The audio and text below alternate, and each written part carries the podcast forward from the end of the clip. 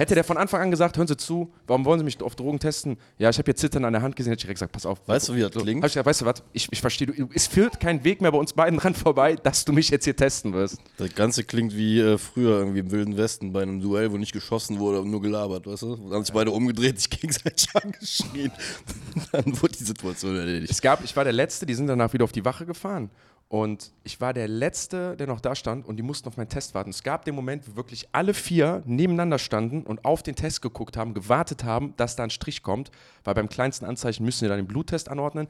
Den gab es nicht. Aber die standen alle zu viert drum rum und haben auf so einen kleinen Test geguckt und ich dachte mir nur so kurz, Alter, so, wie viele, Mensch, wie viele Menschen braucht man, um einen Test zu identifizieren? Aber war nachher, wie gesagt, okay, ich war. Was ist das das für ein ist, Test? ja. Ist das so ein, so ein Speicheltest oder was? Das ist, du ziehst, ich kann es nur so erklären, dass da so praktisch so kleine Fächer sind und das ziehst du einmal über die Zunge, einmal über die Seite.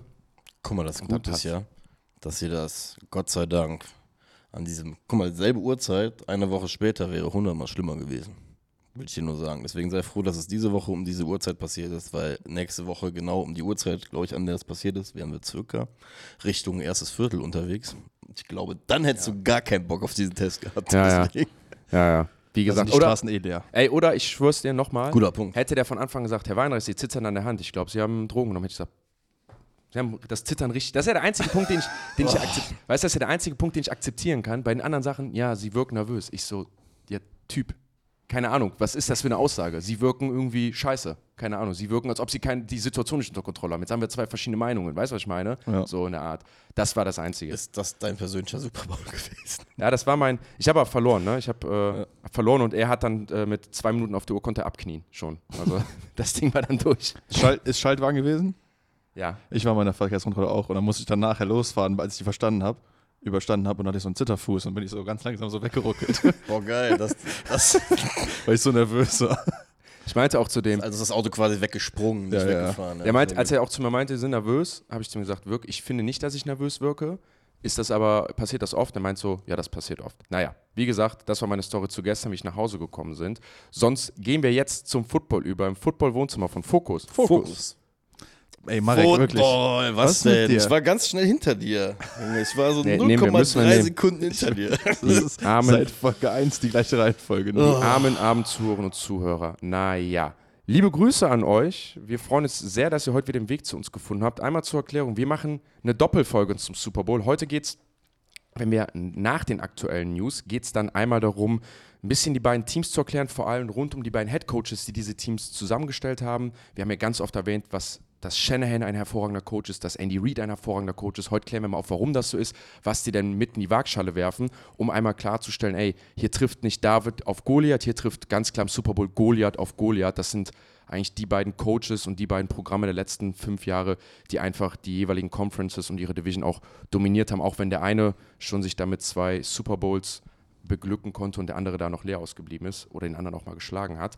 Sonst sprechen wir aller zu aller aller allererst erstmal über die aktuellen News und sie hören einfach nicht auf. Also jede Woche passiert irgendetwas, worüber gesprochen werden muss und ich denke, das wird uns die gesamte Zeit begleiten. Bevor wir dazu kommen, einmal nochmal der Aufruf für alle, die hier neu sind, für alle, die auch schon länger sind, folgt uns sehr gerne auf Instagram, dann kriegt ihr auch immer unsere Folgen mit. Ähm, wenn ihr uns noch nicht auf äh, Spotify folgt, auch gerne da, dann kriegt ihr auch immer die Folgen zugesendet. Falls ihr Freunde habt oder Leute, die Football interessiert sind, neu, seit zehn Jahren dabei, äh, schickt ihr nochmal gerne den Link, würden wir uns sehr, sehr, sehr, sehr, sehr drüber freuen, um hier ein bisschen Werbung für unseren Podcast zu machen, damit wir das Ding hier noch größer machen können und dann noch länger das Ganze anstreben. Kommen wir zu den Coaches-Hirings. Valentin, was ist denn so passiert? Ja, wir hatten einige, einige, also das ist ja mal dann, ne, Super Bowl ist nächste Woche, aber für die anderen 30 Teams halt Offseason und die Offseason startet halt damit, dass du deinen Coaching-Staff zusammenstellst, sein Front Office und dann halt festlegst, so was, was können wir ändern, wie kriegen wir das Ding hier wieder gewuppt, dass wir halt nächstes Jahr wir vielleicht im Super Bowl stehen und äh, hier nicht zugucken müssen. Und dann passiert natürlich immer sehr viel. Es werden Koordinatorenposten besetzt, Headcoaching-Posten besetzt. Das sind natürlich immer die flashy Sachen. Dann werden natürlich auch Positionscoaches besetzt, die ja auch ihre Rolle haben. Aber ich denke mal, wir bleiben bei den Koordinatoren. Und äh, da ist, glaube ich, die größte Story, die wir jetzt hatten, ist halt Washington letzte Woche gewesen, ne? Mit, ähm, mit dem neuen Headcoach und jetzt die jeweiligen Offensive Coordinator und Defense Coordinator, die sie geheiert haben, oder? Jawohl. Dan Quinn macht's wieder. Ich, ich habe ja letzte Woche gesagt, der Mann stellt immer gute Koordinatoren ein. Ne? Damals auch einen, einen, äh, einen Shanahan geholt, was ja auch sein Credit verdient hat. Und jetzt hat er Cliff Kingsbury aus dem College zurückgeholt und äh, einen sehr guten Coach von den Cowboys mitgenommen, leider.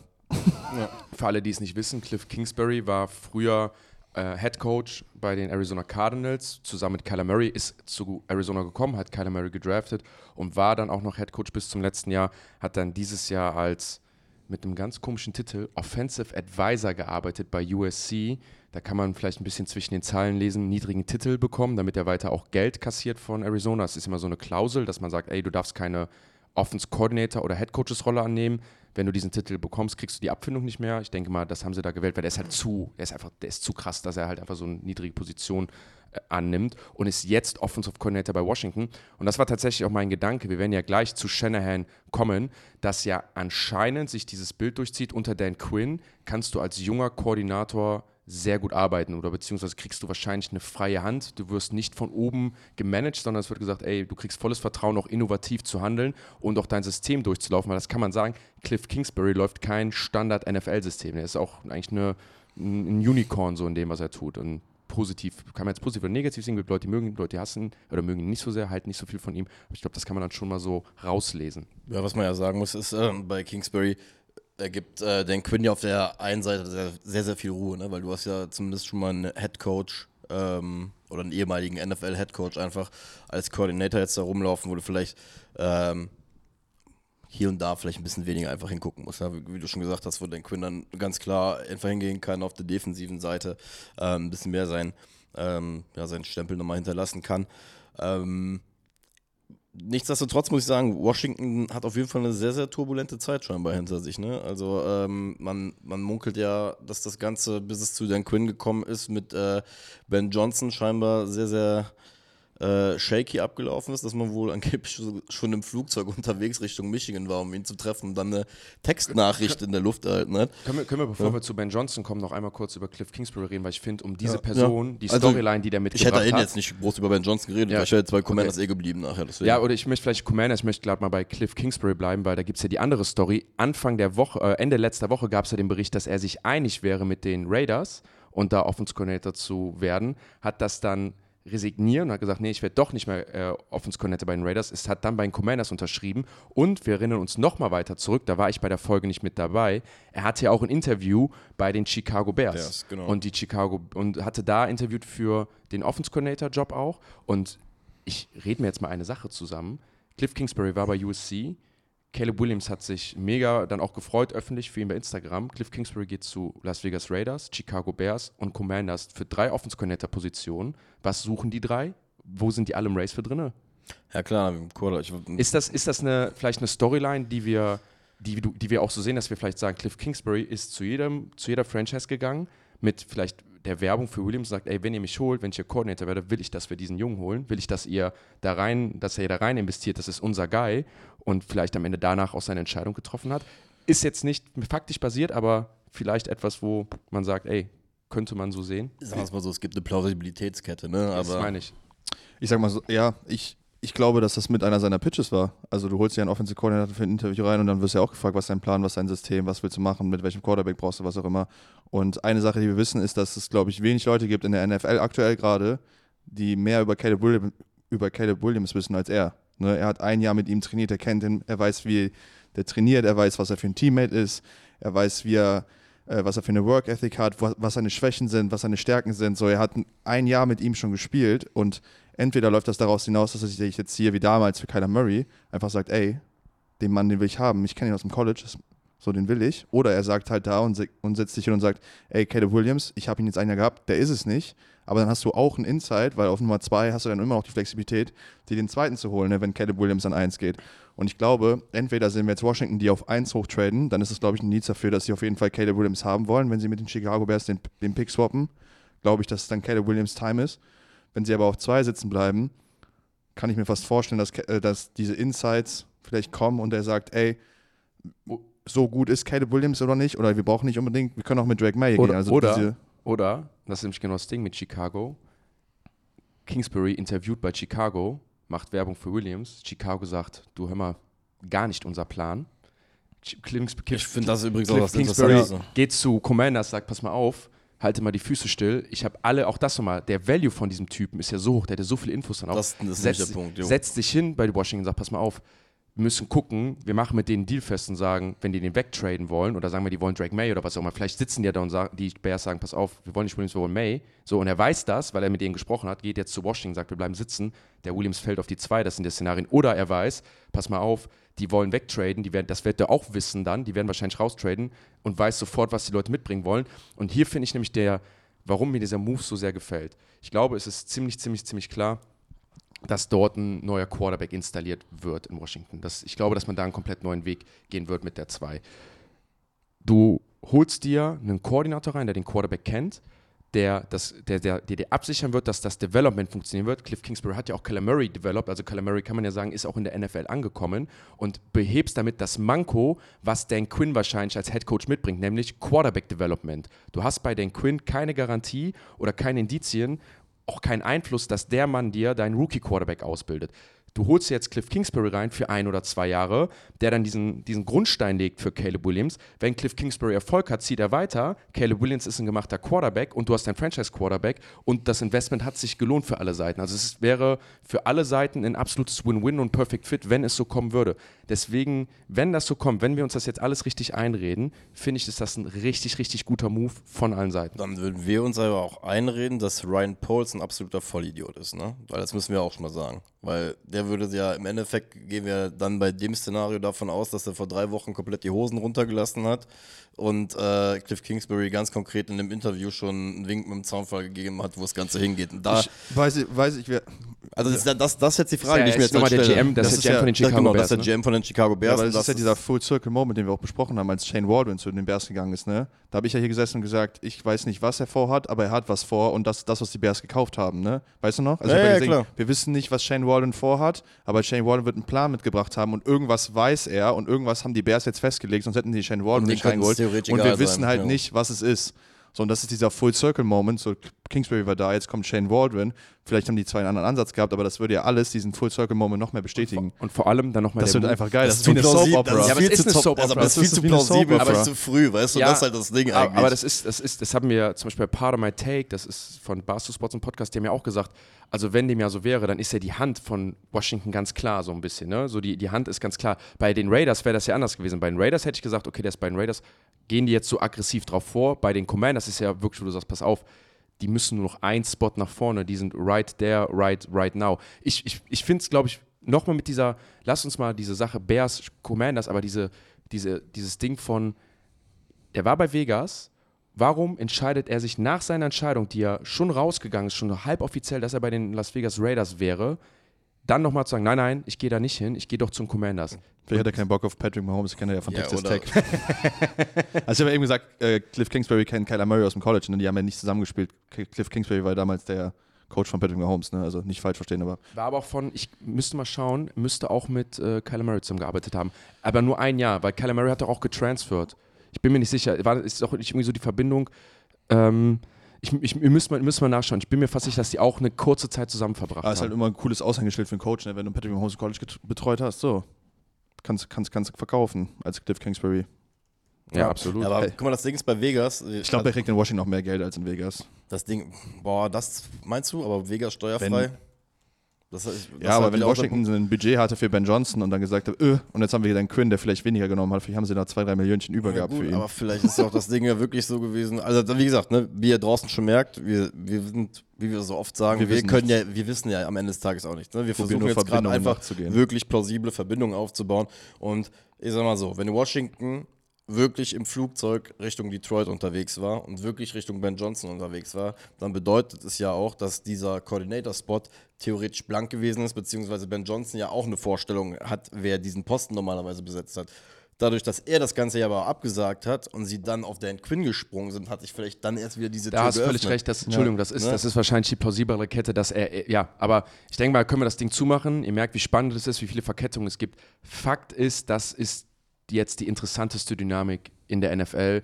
Wann und ob die Commanders diesen Push nach vorne machen. Wenn sie den Push nach vorne machen, ist klar, es wird Caleb Williams. Wenn, die, wenn sie den Push nicht machen, ist die Frage, was machen die Bears und was wissen wir, noch nicht, was die Bears wissen, was sie tun. Dass die Bears vielleicht sagen, pass auf, wir bleiben bei Fields, wir traden vielleicht nach hinten raus. Wenn sie raustraden, wollen sie wahrscheinlich den Commanders-Pick oder vielleicht werden dann richtig highballen. Ist auch eine scheiß Situation vielleicht für die Commanders.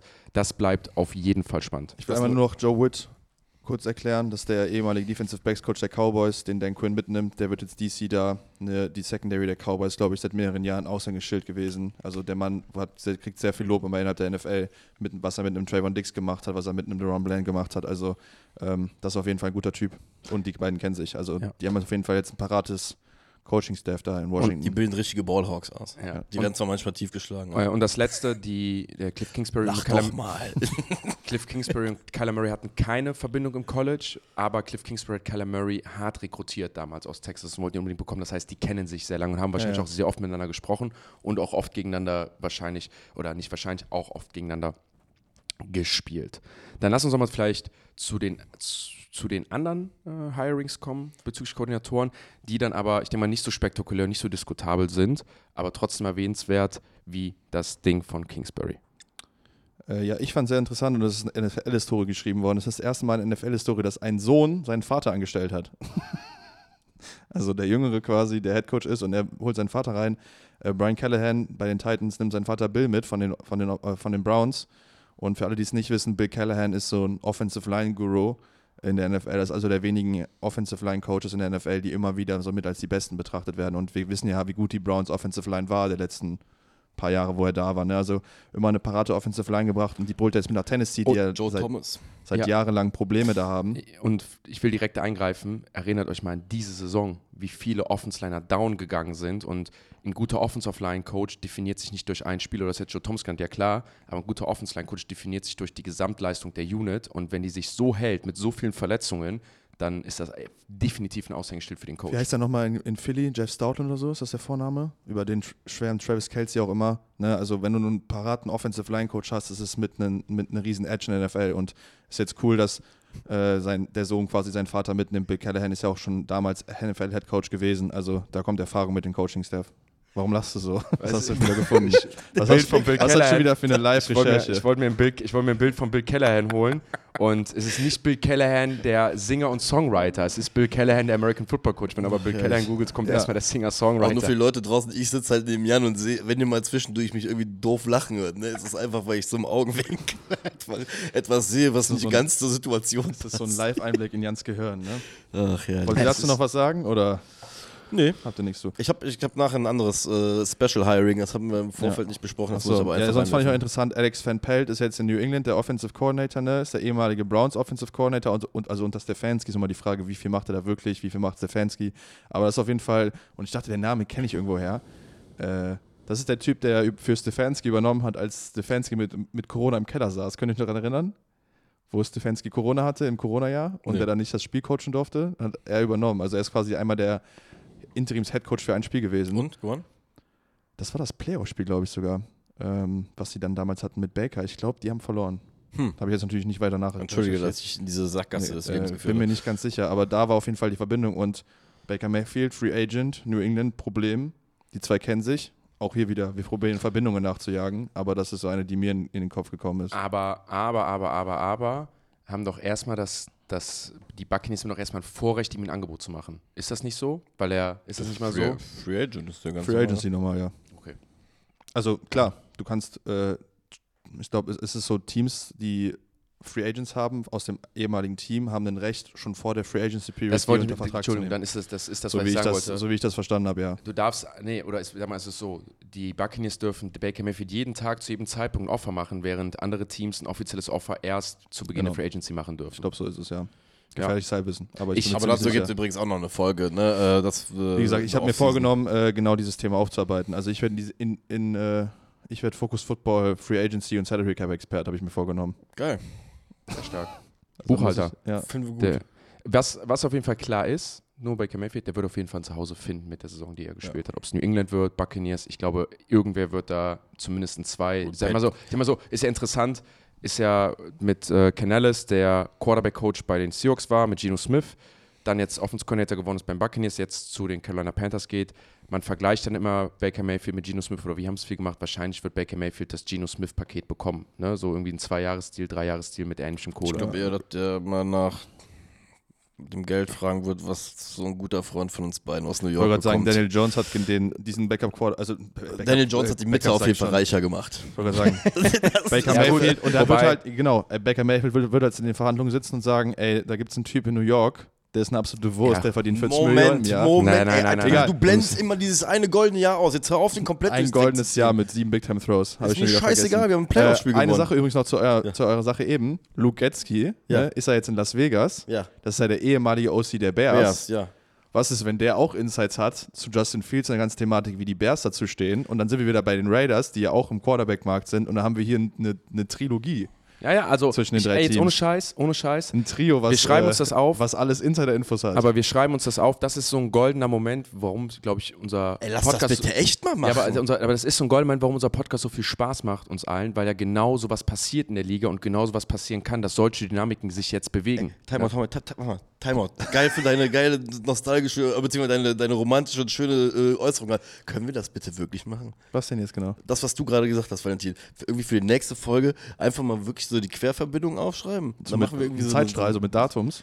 Datums. Datums. Ja, aber, Datum. wer, aber Dati. welcher, wir sind ja in einer, also wir sind ja, Plural? Ich Wir war wir sind ja bei, in einer so, wir sind, bei Datumme, aber wir sind ja wirklich in einer, beson wir sind in einer so besonderen Situation, was Draft, Quarterback Needs angeht, neue Head Coaches dieses Jahr, Koordinatoren, die besetzt werden müssen, dass man das ja wirklich mal besprechen muss. Wer hat wo welche Verbindung und wer könnte wen mitziehen, mit welchen Informationen. Oder runterziehen. Aber ist ja wirklich mit dem Getz, äh, mit, mit Getzi, dass du halt sagst, Alter, der weiß ja auch wirklich, was komplett bei den Bears abgeht. So. Ja.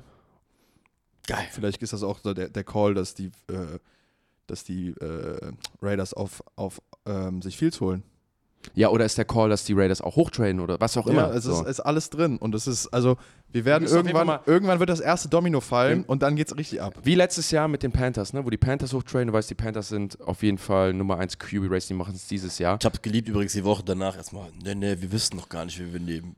Wir wollten uns Ja, das ja. andere Übrigens, holen. übrigens Olle, Olle Kirk Cousins, ne? Der Mann ist, glaube ich, das erste, also, der ist ja mit Abstand das Beste, was auf dem Markt ist. So, der wird irgendwo unterschreiben und dann werden sich alle anderen, werden alle, alle, alle anderen in Panik verfallen, glaube ich. Dann geht's richtig ab. Der wird sich auch bei Daniel Jones bedanken wieder. Der wird ja auch locker, locker die 40 nehmen, oder nicht? Ja, aber, Kirk aber das Cousins ist- kann aber viel da mehr hast, kriegen. Aber da hast du recht, du hast halt wirklich Ist halt die recht. Frage, ob er sein, endlich seinen, seinen, seinen Platz in seinem Keller oben folgen Aber, will. aber du hast, du hast halt, du hast halt recht. Es ist ja halt wie letztes Jahr ja auch mit den. Q wir hatten ja letztes Jahr eine Situation, wo viele Quarterbacks einen neuen Vertrag bekommen haben, vor allem viele Midrange Quarterbacks. Dann nachher ja Quarterbacks nachgezogen sind wie Jalen Hurts oder so.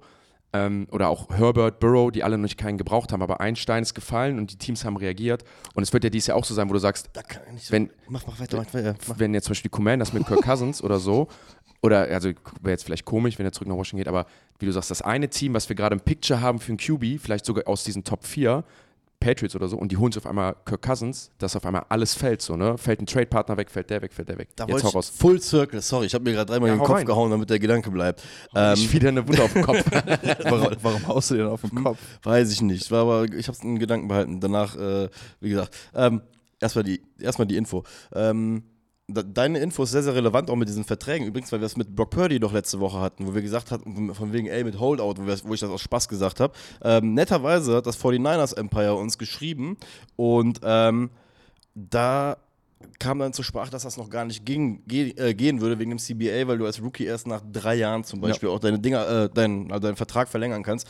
Und das Ding ist, bei Jalen Hurts zum Beispiel hatten wir letztes Jahr, was du, glaube ich, auch damit sagen wolltest, ja dann irgendwann diesen Rush, dass die Eagles ihm relativ schnell den Vertrag zuwerfen wollten, damit der bloß nicht viel zu teuer wird. Ähm, Hätte Jalen Hurts, eine, hätte Jalen Hurts eine zweite Saison gespielt, die Eagles zum Super Bowl geführt, wäre Jalen Hurts jetzt der bestbezahlte Quarterback der Liga für die nächsten drei Jahre so. würden sie ihm heute den Vertrag nochmal geben?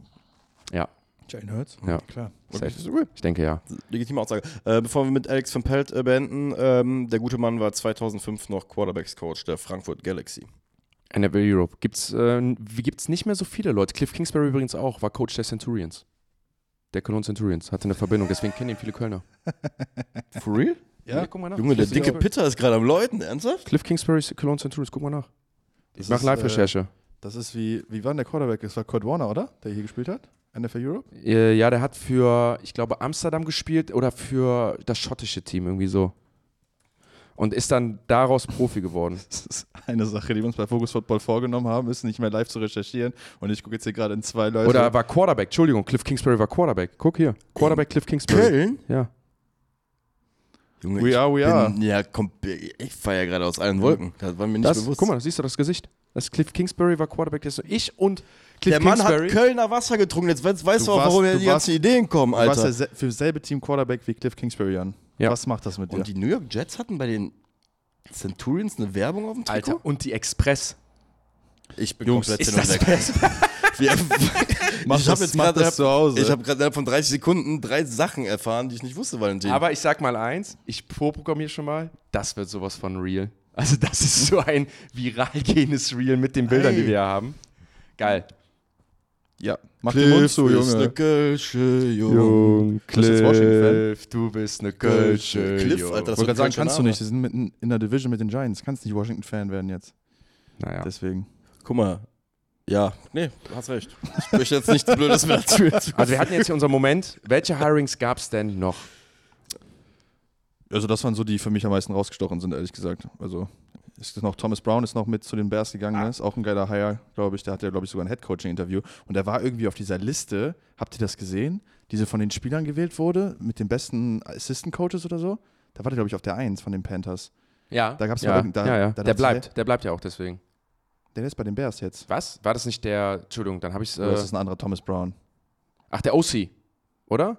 Ne, der nimmt da eine, keine OC-Rolle. Shane Walden ist ja der OC. Dann Thomas Brown ist da irgendwie Dann habe ich verwechselt mit dem DC, weil der, das hatte ich schon gelesen, der Giro Evero bleibt nämlich als Defense Coordinator der Panthers. Generell war auch die Stimmung bei den Panthers, dass die ja sehr, sehr, sehr positiv immer von ihren ganzen Coaches geredet haben, die nachher übernommen haben. Also es gab wenig Unruhe im Haus. Möchtest du noch einen Banger hören? Ich habe ich hab, indirekt was mit der NFL zu tun hat. ja, ich hab noch einen, das ist Dann- das einzige, um auch nicht viel, zu krass zu füllen. Es geht nochmal um die Raiders. Wir haben ja immer die Thematik durchgesprochen mit Antonio Pierce ist ein unerfahrener Head Coach und kommt, ist in einer Division mit nur kranken Coaches mit viel, super viel Erfahrung. Und Antonio Pierce hat für mich, oder die Raiders haben einen sehr geilen Move gemacht. Und zwar ist, haben sie einen Assistant Head Coach und einen reinen Assistant Head Coach geheiert, nämlich Marvin Lewis.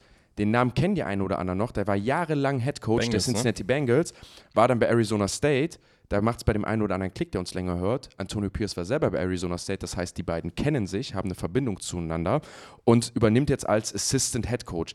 Was kann man jetzt vielleicht da rein interpretieren? Antonio Pierce ist sich bewusst, ey, ich habe hier nicht viel Erfahrung, es gibt viele Dinge, die kenne ich nicht, ich bin hier ein bisschen ins kalte Becken geschmissen worden, holt sich jemanden, den er seit drei Jahren kennt, drei Jahre von 2019 bis 2022 zusammen Zeit verbracht bei Arizona State und sagt, pass auf, sei doch bitte meine rechte Hand, dir vertraue ich und ich brauche dich hier, um mir diese Tipps und Tricks zu zeigen. Für mich ein sauberer, cleaner Move, der mir so zeigt, die kennen ihr, also ist immer wichtig, du musst als Coach deine Stärken kennen, aber auch deine Schwächen und wie besetzt du sie dann und wie das jetzt bei zum Beispiel Washington ist, zu sagen, ich hole mir einen Top-Koordinator und liefere dem viel, ist es bei Pierce auch auf der Head-Coaching-Seite, ey, ich bin noch ein Young Gun, ich hole mir einen Erfahrenen rein, der mir hilft, finde ich echt cool. Marvin Lewis übrigens auch Cincinnati mit Andy Dalton damals, glaube ich, fünfmal, äh, ich guck, guck gerade sogar drauf, fünfmal äh, in die Playoffs hintereinander geführt. Zwar dann jedes Mal im Wildcard-Game flöten gegangen, aber ähm, Ihr zwei habt gerade in den letzten 10 Minuten so viel live recherchiert. Ich habe gerade richtig Angst, dass wir nur Nein, Scheiß ich- erzählen. Aber guck, ich habe mit Foto. yeah, okay. Junge, Jetzt drehen sich hier beide Laptops. Ja, sehr schön. hallo, ey, ganz ehrlich. Ganz also, stark. Ja. Nee, es ist, äh, es wie, ist glaube ich, das einzige Smarte, was du machen kannst. Hat damals Sean McVay ja auch gemacht mit, mit Wade Phillips. Ne? Es ist, glaube ich, einfach die Realität, der Realität ins Auge blicken und zu sagen, ey, ich bin zwar smart, ich bin zwar gut in dem Tour, aber ich bin immer noch jung und Erfahrung kannst du für nichts auf der Welt kaufen. So. Äh, lass uns die hier reinbringen, lass uns nicht diese Edge nicht nehmen, weißt du?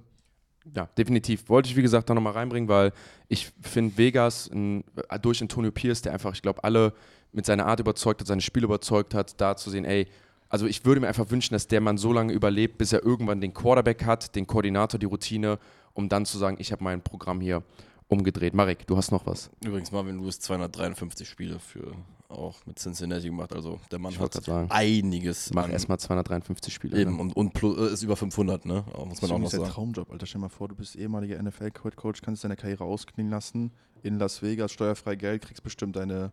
was musst du aber der. Typ für sein. Das ist ja das Ding. Du musst der Typ dafür sein und das. Ich mö- möchte, wir lassen uns ein bisschen dann bei dem Thema noch hängen, diese letzten Minuten der aktuellen News dran hängen oder dran setzen.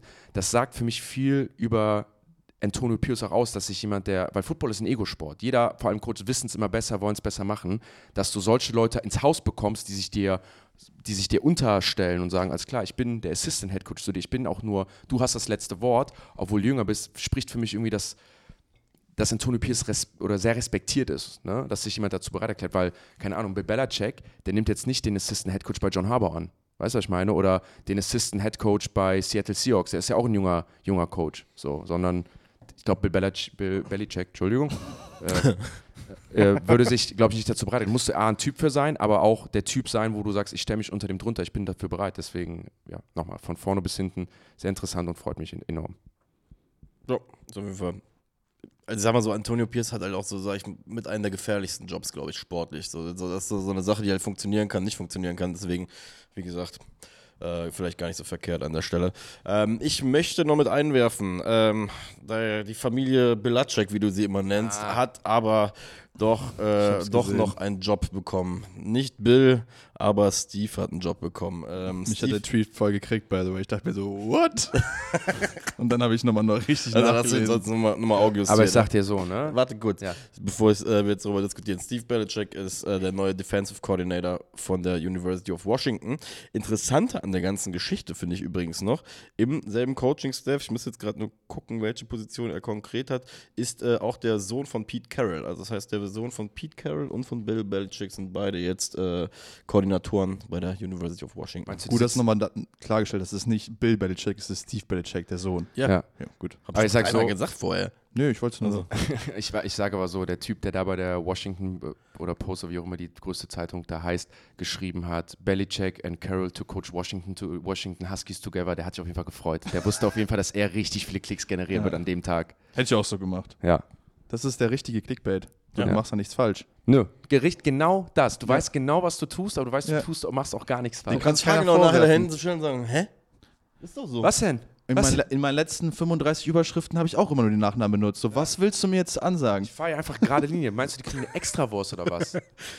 Ja, das wollte ich nur gesagt haben. Also, ähm, Ganz ehrlich, ich wäre ich wär als Washington Post oder was auch immer, wäre ich mehr sauer auf ihn, wenn er es nicht gemacht hätte. Ich glaube, äh, da- Das ist eine Vorlage, die das, musst du das, nehmen. Aber das ist nicht das Washington, wo es die Washington Post, glaube ich, gibt. Nein, nein. Die Die, gibt es überall? Ja, aber das ist Das ist nicht das das, Washington Washington. Das ist. Ja, das, ja, das das, ist Washington das andere Seattle. Washington. Ja, Geografen schreibt uns. Amerikanisten schreibt uns. Mhm. Äh, Steve Belichick schreibt uns. Schreibt Ähm. uns.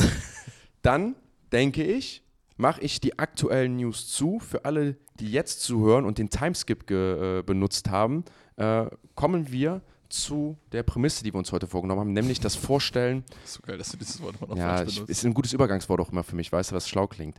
Äh, die muss man ja so als, äh, als, als Anchor von so einer Sendung immer haben, damit ich nicht ähm sage. Mhm. Das ist angenehmer für unsere Zuhörer Ja. und Zuhörerinnen.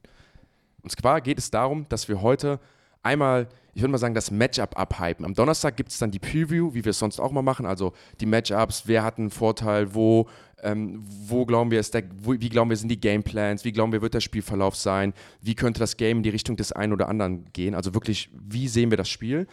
Aber wir wollen heute, ich würde mal sagen, beide Teams aufhypen, um einmal zu sagen, wer trifft da eigentlich aufeinander und warum haben sie den Ruf verdient, den sie verdient haben. Und wir beginnen da mit dem älteren Coach und mit den Kansas City Chiefs, um da noch einmal zu sagen, wir machen das vor allem sehr Head Coaches basiert, weil wenn es um beide Teams geht, äh, geht es hier vor allem auch um, um die Head Coaches, die jetzt einfach seit Jahren dominant sind. Ich habe mir dann mal rausgenommen, das Ganze mit der Chiefs Offense zu machen, rund um Andy Reid. Und bei Andy Reid geht es ja vielleicht für, für den einen oder anderen, weiß ja, Andy Reid ist der jetzt inzwischen der älteste Head Coach und noch angestellte Head Coach der NFL oder zweitälteste. Einer von beiden. Heißt, der Mann hat schon einige Jahre in der NFL verbracht und wir sprechen ganz oft von Systemen. Ne? Es gibt ja die Shanahan Offense mit der Outside Zone Offense, dann ähm, gibt es mal hier Begriffe wie eine Wing T, eine Option Offense etc. Und ein Begriff, den wir schon oft reingeworfen haben oder der oft im Football rumfliegt, ist die sogenannte West Coast Offense. Ist euch allen ein Begriff, ne? So, West Coast Offense habe ich heute ein Telefonat mit Valentin nochmal dann gecheckt, ey, da gibt es eine Definition, die ist aber nicht so einfach. Und ich würde jedem empfehlen, der jetzt zuhört und das genau wissen will, googelt das mal, lest euch mal da Berichte durch, das würde jetzt hier den Rahmen sprengen. Im Endeffekt ist die West Coast Offense damals von Bill Walsh erfunden worden. Bill Walsh, kann man sagen, ist der größte Headcoach aller Zeiten oder mit der erfolgreichste Headcoach aller Zeiten. Der war der Offense Coordinator, Play Caller und Headcoach der 49ers rund um Joe Montana, Steve Young. Das sind beides äh, Hall of Fame Quarterbacks geworden. Und in der West Coast Offense, die war so legendär oder so revolutionär in den 80ern, weil es da das erste Mal darum ging und festgelegt wurde, ey, Football ist ein Passing Game und ein Passspiel kommst du hier voran und wir legen hier klare Regeln fest, wie das Passspiel funktionieren soll gegen welche Defense. Und dann sind die basischen Pass-Konzepts, die wir heute noch kennen, so Sticks, Levels, Floods, äh, Four Verticals, so wirklich entstanden und gefestigt worden. Die gab es damals schon, aber man kann sagen, der West Coast Offense war so das erste Mal, dass man sagt, ey, wir bewegen den Ball mit kurzen Pässen in den Space der Defense ähm, und da sehen wir die Stärke.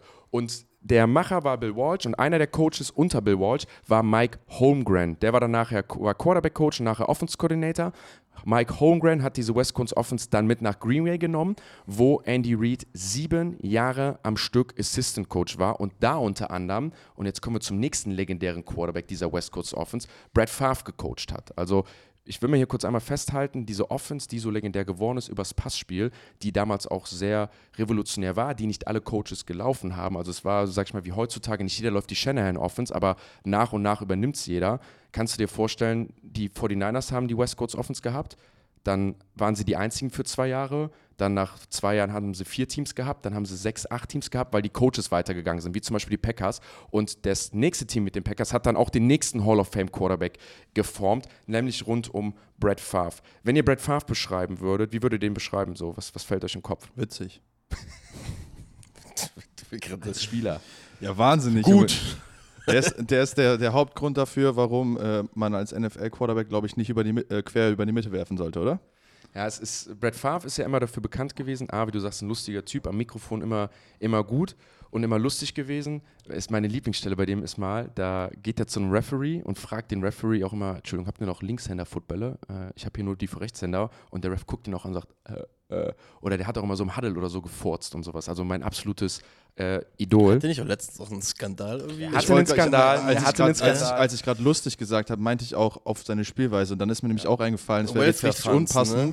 Es wäre jetzt richtig unpassend, wenn der irgendeinen schlimm. Ich weiß nämlich, dass er einen Skandal hat. Ich weiß aber gar nicht mehr, worum es ging da genau. Ja, also auf jeden Fall irgend, irgendwas Also es ging hier- es geht- Fundings ging hab- es da irgendwie um. Das geht gerade hauptsächlich um, äh, sportlich. um Sportliche. Ich, hab, Ja. ich weiß, dass der einen Skandal Ich am Dings hat. Ich weiß, wir bleiben beim Sportlichen einfach. Bleiben noch Sportchen. Ja. Aber wie du eben schon gesagt hast, Brett Favre war für eine Sache schon immer bekannt. Und zwar, als Brett Favre das erste Mal zum Training kam, der wurde damals von den Atlanta Falcons gedraftet und wurde dann nach Green Bay getradet. Aber alle haben eine Sache über Brett Favre gesagt, meinen, boah, ich habe noch nie so einen Arm gesehen. Und merkt euch den Satz mal, diese krasse Ability von, Alter, wie, wie kann Quarterback so einen Arm haben, wie kann er den so, wie kann er so Bälle werfen? Gleichzeitig war bei Brett Favre aber auch immer das Ding, ey, der Typ wirft wie ein Blinder, Ja. der wirft überall hin und dem kannst du, der lässt sich einfach nicht, dem kannst du nicht beibringen, nicht in die Double Coverage zu werfen. Der wird immer den Ball, den Ball so tief werfen, wie es geht, in aggressive Spots, immer versuchen, den Ball down viel zu pushen. Und da ist auch so ein bisschen der Begriff des Ganzlingers erfunden worden. Also Brett Favre war so der aller, aller, allererste Ganzlinger. Und Andy Reid war Brett Favres Quarterback-Coach. Man kann das mal so relativ easy zusammenführen. Auch Mike Holmgren und Andy Reid haben mit Brett Favre zusammen den Super Bowl gewonnen und Brett Favre ist dann, war dreimal hintereinander auch übrigens MVP, ähm, enorm erfolgreich gewesen.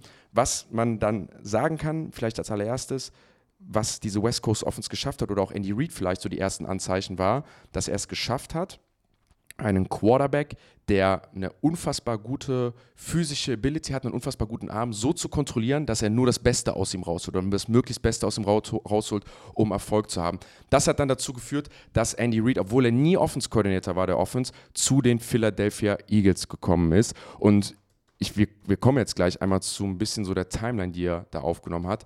Aber ich finde es richtig krass und special, wenn ich, als ich mir jetzt diese Recherche durchgelesen habe, dass die Philadelphia Eagles Andy Reid haben gehen lassen, weil Andy Reid kein unerfolgreicher Head Coach war bei den Eagles. Ähm, fängt auch hier wieder übrigens an mit einer Geschichte mit dem Quarterback und ich ziehe es auch hier ziemlich krass an den Quarterbacks an.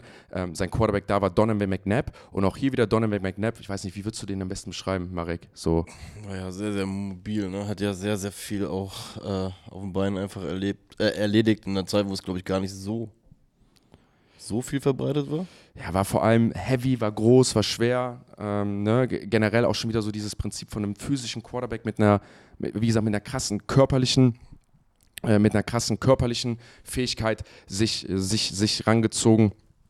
Ähm, Donovan McNabb dann auch zu einem Quarterback gecoacht, der erst einer, der einer von vier Quarterbacks zu seiner Zeit geworden ist, der über 30.000 Passing Yards hatte, 3.000 Rushing Yards, 200 Passing Touchdowns und 20 Scores on the Ground, also Quarterback Sneaks und so. Also Andy Reid war übrigens auch im Super Bowl dann mit den Philadelphia Eagles. Die waren immer erfolgreich, die waren immer gut. Gut, Eagles auch eine prestigereiche Franchise. Aber am Ende des Tages hat es nicht für den Super Bowl gereicht. Unter anderem in Field Goal gegen Tom Brady ist eine Fun Stat, die ich mir rausgesucht habe. Andy Reid ist ein hervorragender Head Coach und es gibt eine Person, die ihn halt viermal gestoppt hat, einen Super Bowl zu gewinnen. Und das war Tom Brady. Tom Brady hat es dreimal geschafft, bei den, äh, bei den Kansas City Chiefs ihn zu stoppen. Zweimal in den Playoffs, einmal im Super Bowl. Äh, und zweimal im Super Bowl, einmal mit den Eagles und einmal mit den äh, Tampa Bay Buccaneers. Also auch da nochmal, ne, manchmal so Sachen in Perspektiven zu stecken, wie viele Karrieren oder wie viele große Karrieren an einer Person scheitern. Ich, hab- Und ich gucke gerade in Marius Gesicht und und wir denken genau Karri- das Gleiche. Und wie wenige Karrieren an Tom Brady zu Glanz und Gold geworden sind. ja, aber es ist, ist also ist halt wirklich krass, ne? Also Tom Brady, das jetzt, was du sagst, das wusste ich gar nicht. Dann Tom Brady ist ja auch 2-0 gegen Mahomes, glaube ich, in den Playoffs. Ne? So ist ja von vielen einfach der Nemesis in den Playoffs. Und dann gibt es so einen Eli, Eli Manning, der einfach ever. Average Quarterback war, aber einfach zwei Runs gehabt hat, wo er ihn einfach weggeputzt hat. Lass ihn, lass ihn einfach hier diese Blasphemie. Das ist so weißt lass, lass, Ja. lass, wir lassen sie einfach zu, Valentin. Das ist einfach. Ganz ehrlich, ich, ich erinnere mich noch in dem ersten Spiel in Dallas, wer da an die Wand unterschrieben hat, wer das erste Spiel im Dallas, neuen Dallas-Stadion gewonnen hat. Da gibt es eine Unterschrift, gibt es gibt's ein sehr, sehr bekanntes Bild, das kannst du dir... Wann hast du Geburtstag? Äh, in ein paar Wochen. Echt? Mhm. Aber der Tage. Bilderrahmen, der muss gut aussehen, wo das Bild drin sein wird. Äh, ich werf's aus dem Fenster, kann ich jetzt schon sagen. Hey, selbst den Anblick, ne, da freue ich mich dann so rüber. Das wirst du nicht sehen. Die Genugtuung gebe ich dir nicht. So, äh, Ja, einmal weiter. Ich habe jetzt ja das alles mal so historisch ausgepackt, um einmal so nochmal einfach festzustellen, Andy Reid, enorm erfolgreicher Coach, äh, immer schon gut gewesen, immer wieder Quarterbacks begleitet. Und hier kommt der Punkt, wo ich sage, da, da kannte ich Andy Reid schon. Ich bin ja Giants-Fan, Marek und ich auch. Und das ist die Zeit, wo ich angefangen habe, Football zu gucken. Und da, wo man sagen kann, das ist so die, eigentlich finde ich das die schönste zurückblickende Story, wenn ich mir Andy Reid angucke. Und zwar die Zeit bei den Eagles rund um Michael Vick. Michael Vick. da fallen mir gerade auf an, wie wir so viele dumme Witze ein, ne, wegen Michael Vick, aber ne, Entschuldigung. Nee, haus raus. It's not about the fight of the size of the dog. Sorry. Bruder, ey, dieser, dieser Spruch, der daraus entstand. Das ist so stumpf, ey. Naja, Äh, die Anspielung erklären wir jetzt mal nicht, oder? ey, schön, weil, war auf jeden Fall nicht cool, was er gemacht hat, sagen wir es mal so. ja, ne? es, es, ich kann es erklären. Michael Vick ist im Endeffekt, Danke. das Michael Vick und es erklärt etwas, was heutzutage, was, was heutzutage ja nicht mehr möglich ist, so ein Superstar wie Michael Vick zu sein, so ein Phänomen, weil heutzutage ist es sehr schnell, dass du viral gehst, dass jeder, dass du eine spectacular Show wirst, ist schneller machbar, weil dich ja jeder immer sieht. Also alles wird ja immer abgefilmt, alles wird ins Internet gestellt und heute bist du groß, morgen bist du vergessen. Also dieses eine Sensation zu sein, sag ich mal, die größte Show in der Stadt zu sein, wenn du hinkommst, ist schwieriger heutzutage, weil du alles sehen kannst. Michael Vick war damals der Typ schlechthin auf dem Footballfeld. Das war eine Sensation, Jo. weil er halt, man gesagt hat, ey, selten, früher war es halt noch so, du hast halt Brett Favre zum Beispiel, kommen wir wieder zu diesem West Coast-Thema. Ne? West Coast Offense war, du nimmst den Ball an das Center, du nimmst drei Schritte nach hinten, wirfst einen schnellen Pass und immer wieder das. Was brauchst du da nicht unbedingt? Die Füße. Einen schnellen Quarterback. Du brauchst keinen Scrambler und so. Deswegen hat man gesagt, ey, unsere Scrambler, die Leute in Space, darum geht es in der Offense, die stellst du auf Receiver, Running Back, Tight End etc. Dass jemand in der Zeit wie Michael Vick Quarterback gespielt hat, war unüblich, weil Michael Vick, sagen alle oder sagen viele zu der Zeit, war der beste Athlet auf dem Platz. So. Im College war er das, hat auch fast die Heisman Trophy gewonnen, ähm, ist dann von den Atlanta Falcons gedraftet worden, war eine krasse Show damals in der NFL, hatte die meisten Rushing, also hatte die Rekorde, die Lamar Jackson jetzt gebrochen hat, meisten Rushing Touchdowns, meisten Rushing Yards etc. Das krankeste Madden-Intro, glaube ich, aller Zeiten gehabt. So, und das war so, es war ein, der größte Cheatcode in Madden auch für lange Zeit gewesen. ja, und, und auch, ich sag mal so, das meine ich ja, er war eine Sensation, er war eine Sensation Jo, auf dem Platz, weil Fall. Michael Vick hat es geschafft, auch zum Beispiel ein Running Quarterback zu sein, ohne dass es eine Running Offense für Quarterbacks gab. Das gab es nicht. Der hat dann einfach den Ball genommen, ist gelaufen. Ähm, Das war die Revolution in der NFL. Also das war der Erste, der es in die, auf diesem Level geschafft hat. Ne? ja, ich würde sagen, Randall Cunningham früher, aber es gab immer wieder stückweise, also Randall Ich meine auf diesem Specialness-Level, was ein Lamar jetzt heutzutage safe. hat. Ne? Safe. Oder dass man so realisiert hat von, Alter, man, es, es funktioniert, das kann funktionieren. Kommen wir zu dieser tragischen Geschichte bei den Falcons. Warum landet so ein Typ dann bei den Eagles? Und zwar wurde auf seinem Grundstück in Atlanta wurden Hundekämpfe Über absolviert. sechs Jahre hinweg. Ja. Und äh, Also irgendwann ist das mal rausgekommen, die äh, wurden gefunden, er wurde dafür hart bestraft, ist, glaube ich, drei Jahre in den Knast gegangen oder anderthalb und wurde dann nochmal zwei Jahre extra von der NFL suspendiert. Ist das, kurz, ist das was, was du weißt?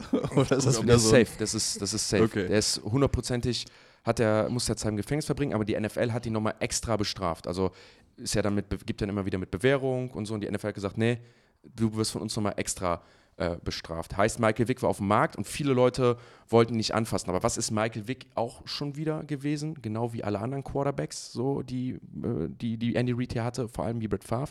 Ein Quarterback mit einer enorm krassen Ability, der unfassbar raw ist, der unfassbar viel mitbringt, auch viele Mankos mitbringt, ne? Verletzungen, äh, Turnover, äh, viele Turnover produziert, aber halt ein absolutes Highlight-Reel. Und ich hatte das nochmal so ein bisschen nachgelesen. Es stand krass zur Diskussion, ob man Michael Vick überhaupt nochmal in die Liga lässt. Man hat das ja nochmal später mitbekommen, dass ja die, wie zum Beispiel bei, ähm, wie ist immer der Running Back von Ravens? Ach, ähm, der seine Verlobte im, im Aufzug war, das meinst du, ne? Genau. Ähm, Rice?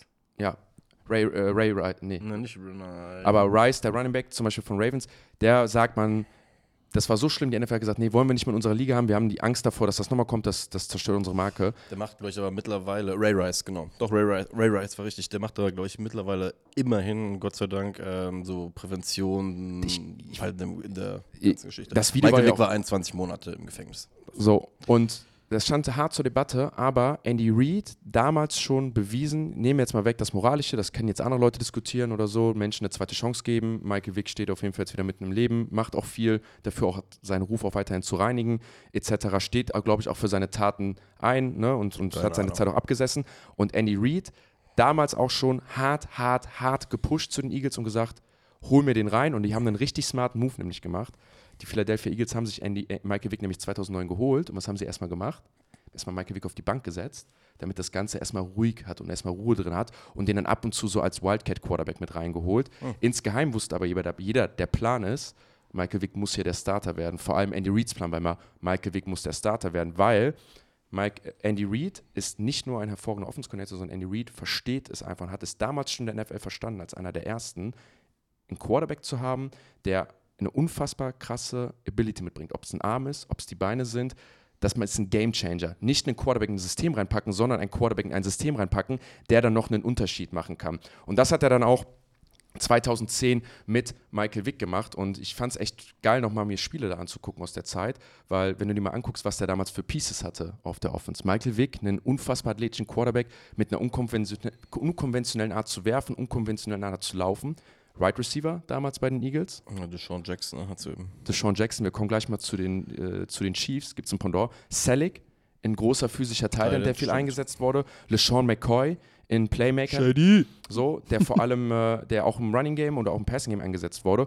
Und Andy Reid, der gezeigt hat, der diese West Coast Offense, das ist vielleicht ganz wichtig zu sagen, das habe ich beim Shanahan Tree ja immer ein bisschen zu, anzumerken, die West Coast Offense hat sich rausentwickelt aus diesem Ding von, wir sind nur Quick Passing, sondern da wurde Running Game mit einbezogen, da wurde dann auch PA Passing Game mit einbezogen, ne, daraus. Oder halt, was Andy Reid damals schon revolutioniert hat in dieser Offense, bis heute, war das Screen Game. Dadurch ist zum Beispiel LeSean McCoy enorm groß geworden, weil das ein shifty Running Back war, der dann super viel in diesen Screens eingesetzt wurde und dann im Open Field geglänzt hat. Also man hat damals schon gesehen, dass Andy Reid alle Pieces zusammen hatte und alle Pieces zusammenbekommen hat, aber auch gezielt. Also nicht so und nicht in die Luft gegriffen, sondern jedes Mal, wenn Andy Reid irgendwo war, waren Special Leute mit dabei, die Special eingesetzt wurden und immer so, wie man es gebraucht hat.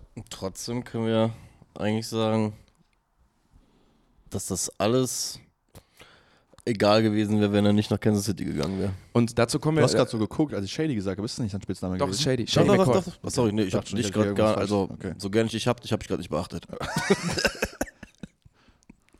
Ja. Ähm, auf, auf jeden Fall noch gibt es ein Spiel, ähm, das, da kommen wir gleich zu, um die beiden Coaches gegeneinander zu stellen. Die Division ist die NFC East. Der bekannte Washington Coaches Staff 2010 ist nämlich das erste Mal, dass sich Kyle Shanahan als Offense Coordinator und Andy Reid als Head Coach und Coordinator gegenüberstehen in der NFC East. Das erste Spiel geht relativ unspektakulär 17-12 aus. Beim zweiten Spiel zeigt sich dann aber relativ schnell, ey, die beiden, das, das, das wird was, das wird eine Special Story. Das ist nämlich das für mich legendäre Monday Night Football Game in Washington, wo wir das Play haben, die Philadelphia Eagles, guckt euch mal alle an, äh, kommen, kriegen den Ball an der eigenen 15-Yard-Line nach einem schlechten Kickoff. Das ganze Stadion ist laut, Riesenstimmung. Division-Matchup geht um Playoff-Einzug, die Division war tight und die Philadelphia Eagles machen einen Fake-Stretch, laufen einen Fake-Run und Mike Vick wirft eine 80-Yard-Bombe auf Deshaun Jackson beim ersten Play. Die machen einen Touchdown, Deshaun Jackson geht rückwärts in die Endzone und das ganze Stadion ist erstmal still. Das Game lief dann so weiter, dass die Eagles erstmal 35 Punkte gemacht haben. Den 35. Punkt machen sie mit 14 Minuten 45 im zweiten Quarter, gehen mit 45 Punkten in die Halbzeit bei einem Endstand von 59 zu 28. So, und die Offense, die er da 45 Punkte zur Halbzeit. 45 Punkte zur Halbzeit, aber 35 mit 14, 45 im zweiten Quarter. Das heißt, sie haben 35 Punkte gemacht in einem Quarter quasi. Praktisch in einem Quarter und ein bisschen gedrückter. Das ist crazy. Zweimal Pick Six oder? Nein, Respekt. Komplett, komplett zersägt. Ähm, Michael Vick ist in dem Spiel dann auch übrigens, und da nochmal diese Specialness, also Leute einzusetzen, so wie sie es brauchen, der erste Quarterback geworden der NFL-Geschichte, der vier Touchdown-Pässe hatte, zwei Touchdown-Runs, über 300 Yards gepasst hat und über 50 Yards erlaufen hat. Also diese Rekorde, die wir jetzt manchmal so als selbstverständlich sehen, ne, von diesen Quarterbacks wie ein Josh Allen, der so eingesetzt wird, wie ein Patrick Mahomes, Lamar Jackson, die wurden da so geschaffen. Also diese Benchmark zu sehen, ey, das ist möglich, möchte ich hier mal klarstellen, das wurde von einem Andy Reid mit aufgebaut, mit so einer Saison, mit solchen Spielen, weil man einfach gesehen hat, ey, es gibt halt blöderweise mehr als einen Peyton Manning, der halt geil in der Pocket ist, was auch völlig seine Berechtigung hat und das Game managt, aber es gibt halt Michael Vick da draußen, der halt dann einfach mal blöderweise bei einem ersten und zehn an der 20-Yard-Line einen völlig stupiden Quarterback-Draw nimmt, den Linebacker ausjuckt und einfach in die Endzone reingeht. Und du stehst da halt als Team und sagst ja, wie funktioniert das? Da habe ich nämlich noch was funny, ich habe mir die ganzen, was richtig Lustiges. Warum hat das damals so gut funktioniert? Es gab eine Szene in dem Spiel, da zeigen sie den damaligen Third-Round-Pick von den Eagles, das ist der Inside-Linebacker, der 6'4 groß ist und 260 Pfund wiegt. Definier das mal bitte für. 6'4 ist so 1,96 Meter groß und 260 Pfund sind so gute 120 Kilo. Das wiegen heutzutage Defensive Ends, das waren damals noch Inside Linebacker. Auch da haben wir eine Evolution der Liga. Also Es gibt keinen Linebacker mehr in der NFL, der Guck nach. Über 100. Ja, aber gut, dass du es gerade erklärt hast. Auf einmal oder so? die, Aber, aber da nochmal, deswegen, also ne, das ist super spannend. Ich glaube, das ist was Cooles, was wir mal machen können in der Offseason. War für mich richtig erfrischend, nochmal zu sehen, boah geil, diese Liga hat sich so entwickelt. Man sieht ganz viele Dinge, die noch gleich sind. Auch Tendenzen. Also du siehst, wie zum Beispiel Andy Reid, Alter, diese Tendenz, sich immer so einen Quarterback zu holen, der eine Granatenarm mitnimmt, der irgendwie Mankos hat, aber sich zu sagen, ey, pass auf, ich krieg das hin, sich diesen nur splashy Deep Threat Right Receiver zu holen, aber den dann immer richtig einzusetzen so und das irgendwie zu managen, war einfach für mich special zu, zu sehen. Fred Warner wiegt 230. 30 von 15 Kilo weniger, ne? Ja. Also die NFL, 15, du musst mir überlegen, mit 15 Kilo, was ein, norm, also ein normaler, auch also, ne, normaler Mensch, einfach Sorry, 15 wollte ich unterbrechen. aber Nein, nein, gerne, ein gerne, gerne, Kilogramm. Alter, was das ein Unterschied ist, was Fred du Warner wiegt 100, trägst. 104 Kilo. Aber da, da Also- sind wir wieder bei, bei Mats, liebe Grüße, jeder Topathlet in der NFL, wo du denkst, ey, der Typ sieht drahtig aus, der ist eine Maschine, 105 Kilo. Das ja, aber ist da so siehst diese, du, ja, safe. Das ist so diese Benchmark. aber, aber da siehst du, aber da siehst du, äh, drahtig, falsches Wort, einfach so aber, aber Maschine da, halt. da siehst du mal, wie sich diese Liga verändert. Das Game ist jetzt 14 Jahre her. Boah, 14 Jahre her, muss man überlegen. Und du siehst einfach, wie sich diese Liga Jahr für Jahr verändert. Und Wann war das Spiel? 2010. Sind wir doch nicht Weltmeister geworden? Nee. Nee, sind wir äh, lass, lass es sein. nein, Wann sind wir Weltmeister geworden? 14. 2014. Da war Andy Reid dann bei den Chiefs übrigens. Was war 2010 nochmal? Da Äh, da sind wir rausgeflogen in geflogen, ne? Südafrika gegen Spanien mit dem Kopfball das? von Piquet. Das glaub war ich. Vuvuzela. Ja. Nee, was war, war Piquet? War das Nicht- war das nicht Puyol? Puyol, der, Puyol der, der mit, mit den langen Haaren, glaube wo der ich. gefühlt einen Vollspannschuss mit, mit der Stirn gemacht hat? Ja. Ja.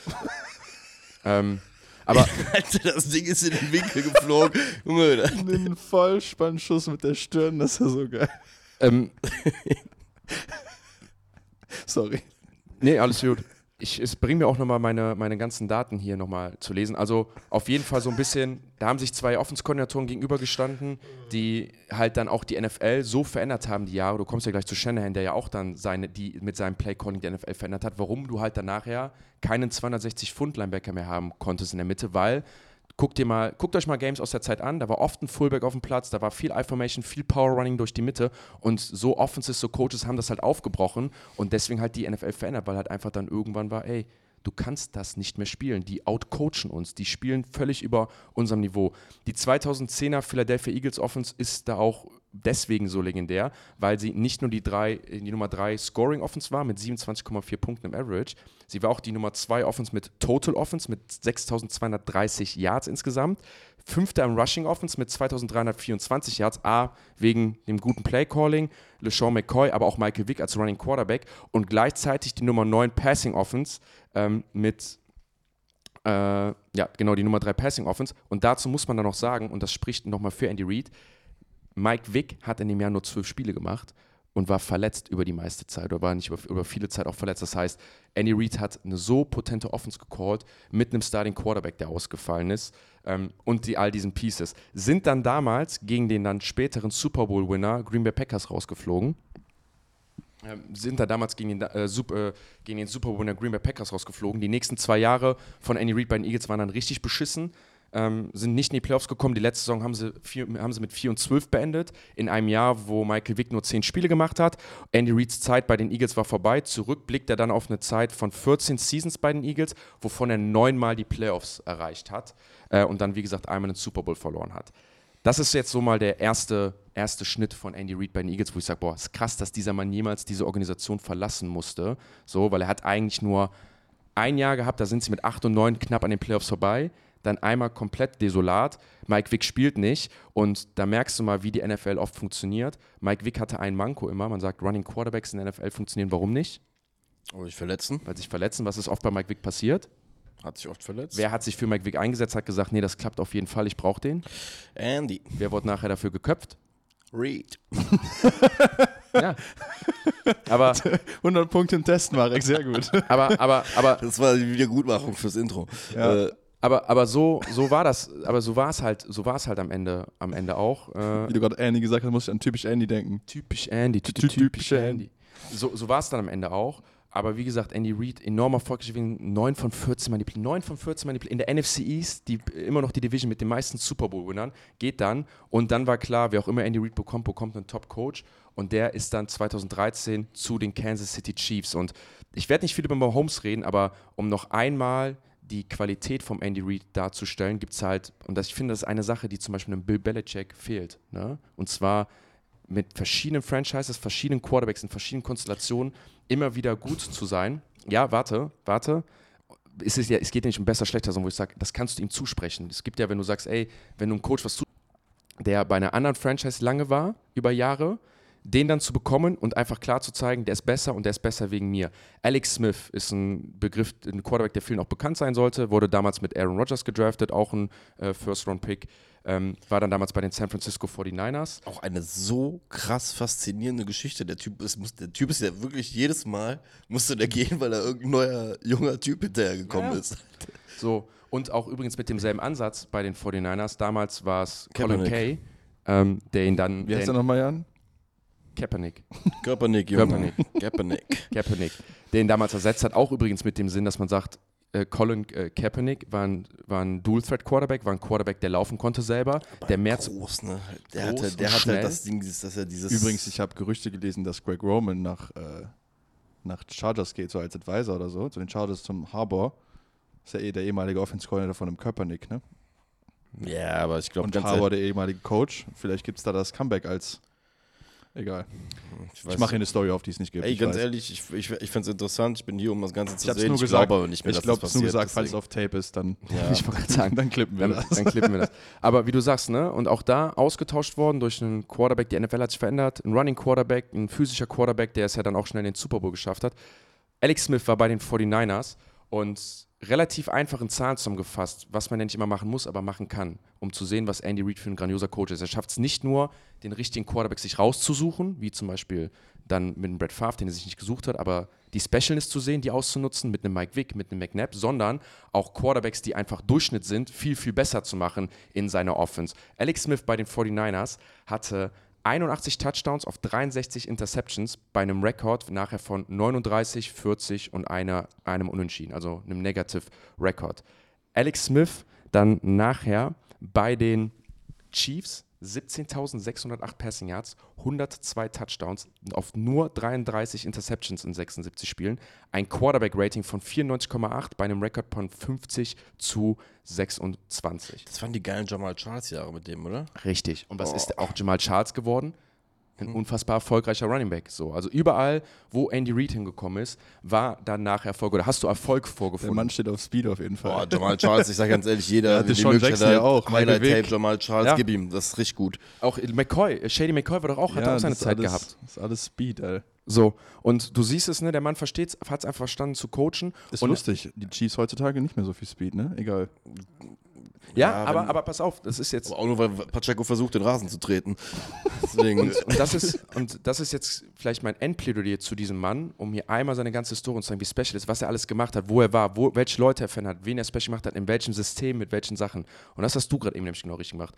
Bis zu diesem Zeitpunkt hat Andy Reid kein Super Bowl gewonnen, unterm Radar gelaufen, hat super viele Spiele gewonnen, aber war immer abgestempelt als, ja gut, der gewinnt halt keine Bowls. Äh, ja, äh, Bill Belichick ist zum Beispiel deutlich, deutlich besser. So, ne? Immer so, ja, der ist viel, oder der ist besser, ähm, der hat noch einen Super Bowl gewonnen, so, der hat keinen Erfolg. Ein Tomlin hat einen Super Bowl, was, was mich der, der Andy Reid mit, der kann halt cool Plays callen, aber so ganz zum Ende kommt er nicht. Aber Andy Reid, egal wo er war, in so vielen Epochen wusste es, wen er braucht, was er holen muss. Andy Reid hat Tyreek Hill gedraftet, spät, hat den zum Superstar gemacht, sag ich mal, seinen Deshaun Jackson-Verschnitt, den eingebunden. Andy Reid hat sich nachher dann auch sein Tight mit Kelsey geholt, ne, wo er wusste, Alter, ein wichtiges Element für sich. Andy Reid hat auch immer Running Backs, Kareem Hunt etc., die er in Open Space bekommen hat, die super gut funktioniert. Und das Einzige, was Andy Reid gefehlt hat, war immer dann nachher nur noch bei den Chiefs der Special, Special Quarterback. So. Und den hat er gefunden mit Patrick Mahomes. Und Patrick Mahomes war ja dann nachher genau das, was ja alle anderen Quarterbacks auch sind. Und das macht ihn so special. Und deswegen habe ich auch diese Herleitung in den rangezogen. Patrick Mahomes, wenn man sich das betrachtet,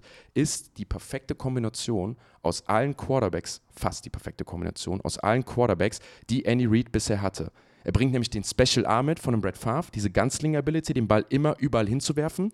Er bringt so diese Game Manager-Ability mit von einem Alex Smith, wo du einfach sagst, ey, ich habe ein Playbook für dich, execute das und du wirst Erfolg haben. Du bist kein guter Quarterback, du bist nicht überragend, aber wenn du an dich an mich hältst, an meine Sachen, dann spielst du eine Saison wie ein Alex Smith, der dann eine Touchdown-Ratio von 3 zu 1 hatte, äh, Touch-Interception-Ratio von 3 zu 1 hatte, den Rekord doppelt so viele Wins wie Losses fast hatte. So, halte ich einfach mein Playbook, was Patrick Mahomes unfassbar gut kann. Und dann als letztes, wenn du musst, lauf nochmal für einen First Down, nutz deine Beine, wie ein bisschen dann so ein Michael Vick. Sei einfach special. Und seitdem Andy Reid diesen Mann hat, sieht man auch, wie special Andy Reid ist hat dann seine zwei Super Bowls gewonnen und insgesamt hat Andy Reid von seinen 25 Seasons als NFL-Head Coach nur sechsmal die Playoffs bisher verpassen müssen. Nur sechsmal. Seitdem er Patrick Mahomes hat, war er immer im AFC Championship Game und hat jetzt einen überragenden Rekord bei den äh, Chiefs von 128 zu 51. Also das ist mal einmal kurz dahingestellt, was das hier für ein Mann ist, was der gerade hat. Und wie du eben gesagt hast, Marek, ja, äh, es hängt dann halt an einem Mann, aber Andy Reid war schon immer eine Koryphäe, ein absoluter Top-Coach, der wusste, was er sucht, der wusste, was er hat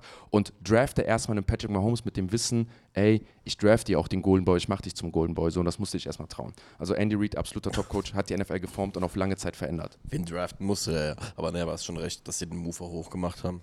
Die Schei was man den Chiefs ja bei, bei Mahomes ja zumindest mal sagen muss, um da auch vielleicht grad ein bisschen den Super Bowl-Bogen zu schlagen, ist, sie hatten ja immer den konkreten Plan. Ne? Das, das muss man den Chiefs ja einfach ähm, wirklich zugute halten, dass die auf der wichtigsten Position für sich irgendwie einen Langzeitplan entwickelt haben, scheinbar, weil sonst hätten sie es ja nicht so gemacht, wie sie es gemacht haben, weil sie ja wirklich stur auch Mahomes bis, glaube ich, damals Woche 18, einmal hat er, glaube ich, gespielt in dem ersten Jahr, oder? Ja, das letzte Spiel gemacht. Das, ja. ne, das letzte Ja. Spiel hat er ja gemacht. Und ansonsten hat man ja wirklich einen ganz klipp und klaren harten Plan gefahren. Gut, ein Alex Smith hat ja auf der anderen Seite natürlich auch die Ruhe gegeben, weil er ja auch die Ergebnisse geliefert hat, sodass du Mahomes auch ohne Probleme hast da sitzen lassen können. Das dürfte Weiter halt gewonnen, nicht, also, ne? also Andy Reid hat ja weiter gewonnen, Eben, ne? aber also, aber die Systematik muss man ja einfach sagen, das ist halt auch wieder ein Andy Reid, der dir die Sicherheit gibt, so viele Spiele zu gewinnen scheinbar mit dem mit diesem wirklich gesunden System, was er scheinbar auch immer aufbaut, gibt dir ja auf der anderen Seite wieder den Spielraum für so Sachen wie mit Mahomes, die zum Beispiel die Giants nie im Leben machen können. Ich, ich möchte, Oder möchte eine Sache Teams. sagen. Ich,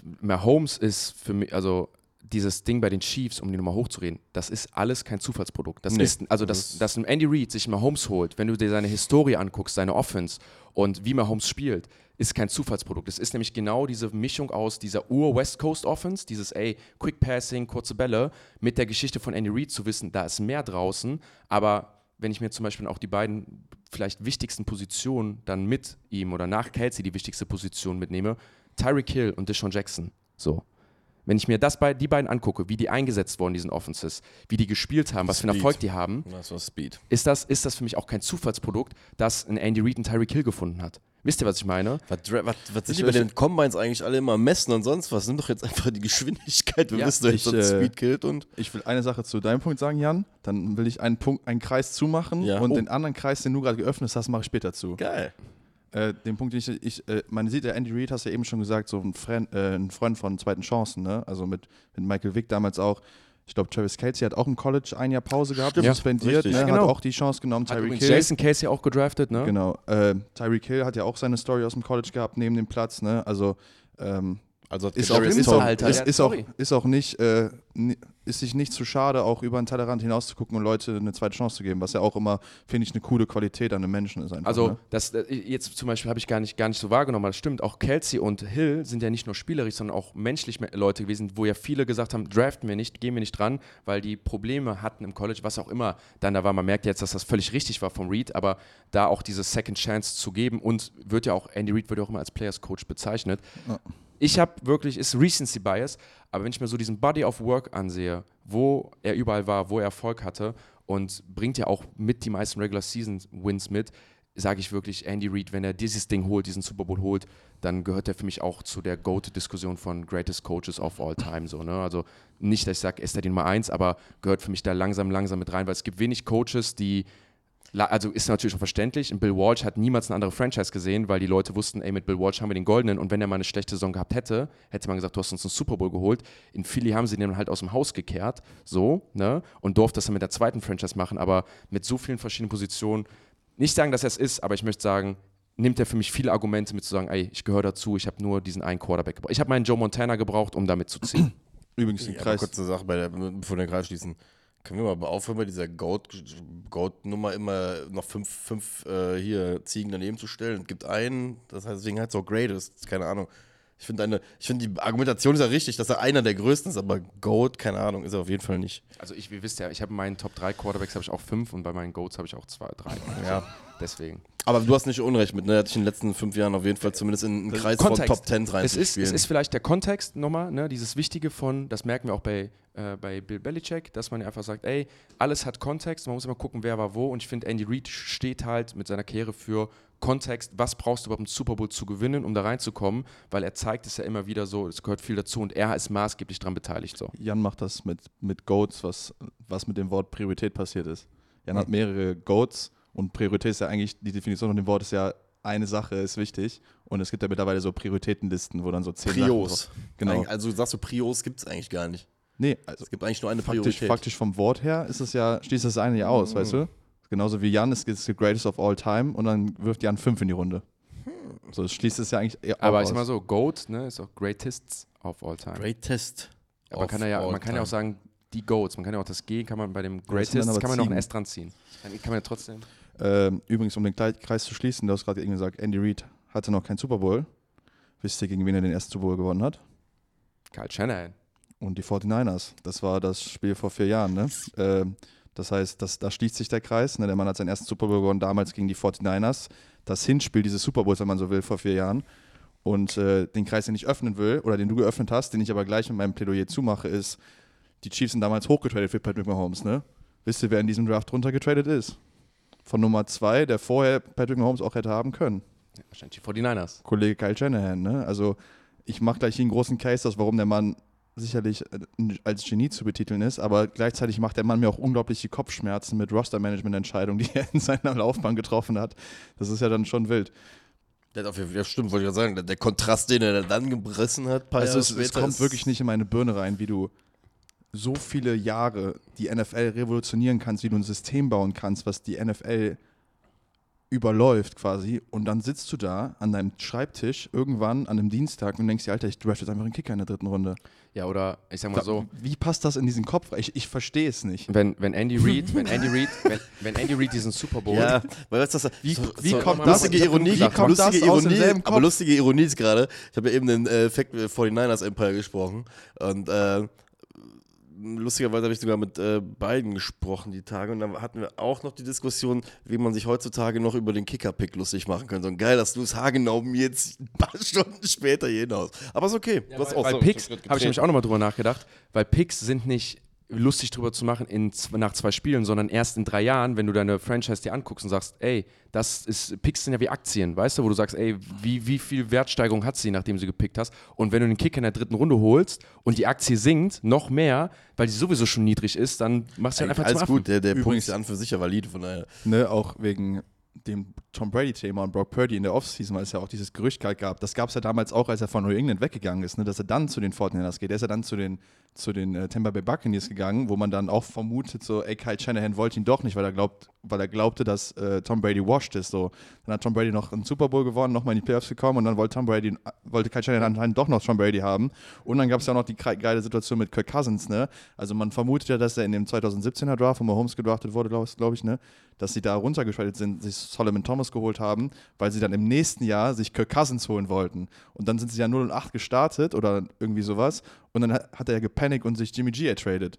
So, weißt du, das sind immer diese Situationen Ich- ey, von einem Shanahan, Ich, ich sag dir, ich, wo, dein, wo man denkt, so dein großer Plan, der ist da, aber irgendwie ich sag dir, ich sag dir, und das ist, ist, ein, hin. es ist ein. Argument, was äh, ich, ich müsste, müsste Colin Cole wieder gewesen sein. Er meinte, was macht, super. was macht den großen. ja, aber pass auf, das, der, äh, Marek hat mir übrigens heute ein Video von ihm ge geschickt, ein ganz lustiges.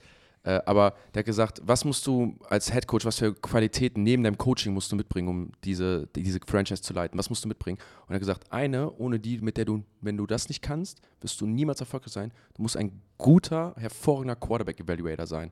Du musst hervorragend sein, da der gute Entscheidung zu treffen, so, weil das ist der, du bist der Besitzer der Firma und das ist dein CEO so. Und wenn du nicht weißt, wie du deinen CEO besetzt, dann hast du keine Chance so. Und der hat, ich bin mir ziemlich sicher, dass er es war, dass er meinte, ey, Coaches, die das nicht können, es gibt Coaches, die sind richtig gut, aber wenn die nachher den Call machen und den Push für den QB machen und da den falschen wählen, kostet das halt nachher den Kopf. Aber ich check nicht, wie kannst du denn der Typ sein, der das System baut, wo alle sagen, das elevated deinen Quarterback so krass, egal wer du bist, und gleichzeitig bist du so schlecht darin, Quarterbacks zu evaluieren. vielleicht Ja, genau aber deswegen. Moment, aber eine Sache auch, die, äh, gehen wir mal kurz hin. Äh, Ich muss sagen, bei den 49ers, das Ganze wirkt ja schon sehr, sehr ähm, based, auch mit dem GM und, und Head Coach. Wir können ja jetzt nicht nur hingehen und nur auf keinen Head einen Finger zeigen und sagen, von wegen du. Und sagen wir es mal so, den Part, für den er die Hauptaufgabe hat, am Tag den Gameplan aufzustellen, den bringt er ja. Und da sage ich dir Das ganz stimmt. ehrlich, dann gehe ich eher hin und äh, beschwere mich bei meinem GM, dass der Vollidiot hingeht und äh, halt Das Picks stimmt, aber ich glaube, es wäre auch zu einfach zu sagen, dass er da keinen Einfluss drauf hat. Nee, Also nein, Ja. nein, nein, der hat einen Nein, riesen- das nicht. Der wird einen riesen Ja. Einfluss Ich glaub- haben, aber ich der glaub, wird nicht den der hat, haben, der hat ich. Du? glaub- ich glaube, der hat einen riesen Einfluss. Ich glaube 100%, dass ein Kyle Shanahan seinen Quarterback aussucht. Und das ist ja das Bittere bei ihm, dass er zweimal kannst du datieren, dass er einen Push für einen Quarterback gemacht so hat. geil, dass du sagst, ich glaube und dann weitermachst mit zu 100 Prozent. Ja, aber also niemals ge- gehen GM hin und sagst, ey, du holst jetzt Jimmy G als Quarterback und sondern der, der Kyle Weil John Shanahan. Lynch müsste zum Beispiel hingehen, wenn, wenn Kyle Shanahan hingeht und sagt, ey, ich will unbedingt Trey Lance haben und dann siehst du auf einmal, die, das, dann siehst du auf einmal, was das Ganze kostet, dann solltest du als John Ja, Lynch das- zumindest das hingehen und sagen, Ja. du hör mal, Ja, Kyle, ja, das stimmt. ganz im Ernst, 40 Grad Fieber habe ich noch nicht erreicht. Aber ich sag mal so, das geht ja trotzdem, also mal so, die Grundidee, die Grundidee, diese Evaluierung der Position, das Sportliche, ne, Ja. das geht ja vom Kyle Shanahan aus. Und das, ich sag mal, ich immer noch, er hat ja dann zum Beispiel auch einen Brock Purdy und sich äh, geholt und auch dafür entschieden, den jetzt spielen zu lassen. Das Einzige, was halt bitter ist bei seiner Story als Head Coach, ist ja, dass man zweimal datieren kann, dass er einen ganz, ganz starken Push gemacht hat für einen Quarterback und zweimal datieren kann, dass er selber nachher entschieden hat oder die Franchise entschieden hat, wir haben da einen Fehler gemacht. Und das ist ja, das ist ja bitter. Das gibt's ja bei wen, das musst du auch erstmal überleben als Head Coach, ne? Auch das. Das hat ja irgendwie RG3 doch auch mal so gesagt, meinte, äh, Bei dem zweiten reden wir jetzt von Jimmy G? Beim zweiten war Trey Lance. Ja, ja, aber der erste war Jimmy der G. Jimmy G, genau. Er Aber da sage ich halt auch immer, dass die, die Bewertungsskala ist halt schon echt massiv brutal. Ne? Also nochmal, Jan, du und ich, wir Ich- sitzen ich jetzt sage seit, nicht- seit ich circa nicht- zehn Jahren ich hier und warten nicht- auf Konstanz und die Typen äh, Ich ja traden sich Jimmy G und gehen ins Finale. Ne? Ich so. habe nicht gesagt, ich sage, das war scheiße. Ich sage, sie haben selber evaluiert, dass das nicht mehr richtig war, weil sie ihn ja dann haben ziehen lassen. Ja. Ist ja auch viel mit Verletzungen. Ich sage ja nicht, ich sage immer noch, Alter, Jimmy G stand im Super Bowl und Jimmy G war ja auch mal der Beweis von, ey, in so einem Quarterback, wie der so das Spiel managt und durchschnittlich spielt, kriegt dich zum Super Bowl hin. Ich sage nur, sie selber, auch mit Trey Lance ist ja das Ding. Ich sage immer noch nicht, Trey Lance kann nichts. Ich sage nur, sie selber haben sich ja irgendwann relativ schnell von denen gelöst und gesagt, nee, mache ich nicht mehr. Und von Jimmy G, musst du dir mal überlegen, die haben sich von Jimmy G getrennt, nachdem Jimmy G so kurz davor war, eigentlich nur ein Drop-Pick von einem DB, dass er die zum zweiten Mal zum Super Bowl führt. So, das ist ja die Jimmy Ja, G. und ein Overthrow zu Emmanuel Sanders, ne? Wo wir wieder beim Spiel wären, was was Ja, nächste Woche aber- passiert. Das war auch das 49ers-Spiel, ne? Aber, aber das ist, 49ers gegen Chiefs. Aber das ist ja der Punkt. Also ich würde sagen, Jimmy G war ein sehr, sehr erfolgreicher Quarterback bei den 49ers, weil Ja, er, wie natürlich. gesagt, ein Play davon entfernt war. Die 49ers selber sagen aber, Jimmy G, ne, ist nicht unser Guy, genau wie bei Trey Lance relativ schnell gesagt wird, du, lass mal lieber das hier beenden. So. Und das finde ich ja krass. Das meine ich, ist das Bittere, zu sehen, ne, Vergleich, äh, keine Ahnung, Andy Reid, ey, ich hole mir Alex Smith, der oder ich hole mir Michael Vick, gut, der war verletzt. So, dann hole ich mir Alex Smith, der spielt gut, ich hole mir Patrick Mahomes, ist äh, bester Quarterback seiner Generation und es wirkt alles so easy, so entspannt. Ich weiß genau, was ich tue, so. Das meine ich. Ich sag mal so, es ist interessant auf jeden Fall, wie beide Super Bowl-Franchises, also so auf sehr, sehr unterschiedliche Art und Weise, weißt du, Ben Chiefs gefühlt ja sehr, sehr konstant äh, es geschafft haben, irgendwie auf der einen Seite der Top-Dog der letzten Jahre zu werden. Die 49ers sind ja trotz ihrer auch Trey Lance-Geschichte, Jimmy G-Geschichte, jetzt Brock Purdy-Geschichte, waren ja trotzdem so, dass sie in der NFC ein sehr, sehr hoch angesehenes Franchise sind, was oben mitgespielt hat. Ne? Von daher, Die waren, glaube ich, jedes Mal auch im Championship-Game, wenn sie Eben. mit dem Starter, der am Woche 1 am Platz gegangen ist, wenn sie die Saison beendet haben. Also umso, umso lustiger, Ja, da also siehst du das halt muss aber man auch, sagen. da siehst du aber auch einfach, wie geil die NFL ist, wie kontrolliert das auf der einen Seite abläuft, weißt du, wo du eigentlich so, wie, wie du schon bei Reed gesagt hast, eigentlich immer weiter plausible, gute Sachen siehst, wo du sagst, ja, das klappt. Und bei den 49ers gehst du hin, eigentlich so, so wie gesagt, diese Quarterback-Thematik, wir reden immer wieder davon, dass die wichtigste Position im ganzen Sport und da haben die eigentlich keine Klarheit und kriegen es trotzdem hin. Jedes Mal wegen ihres Systems, was wir ja jedes Mal sagen.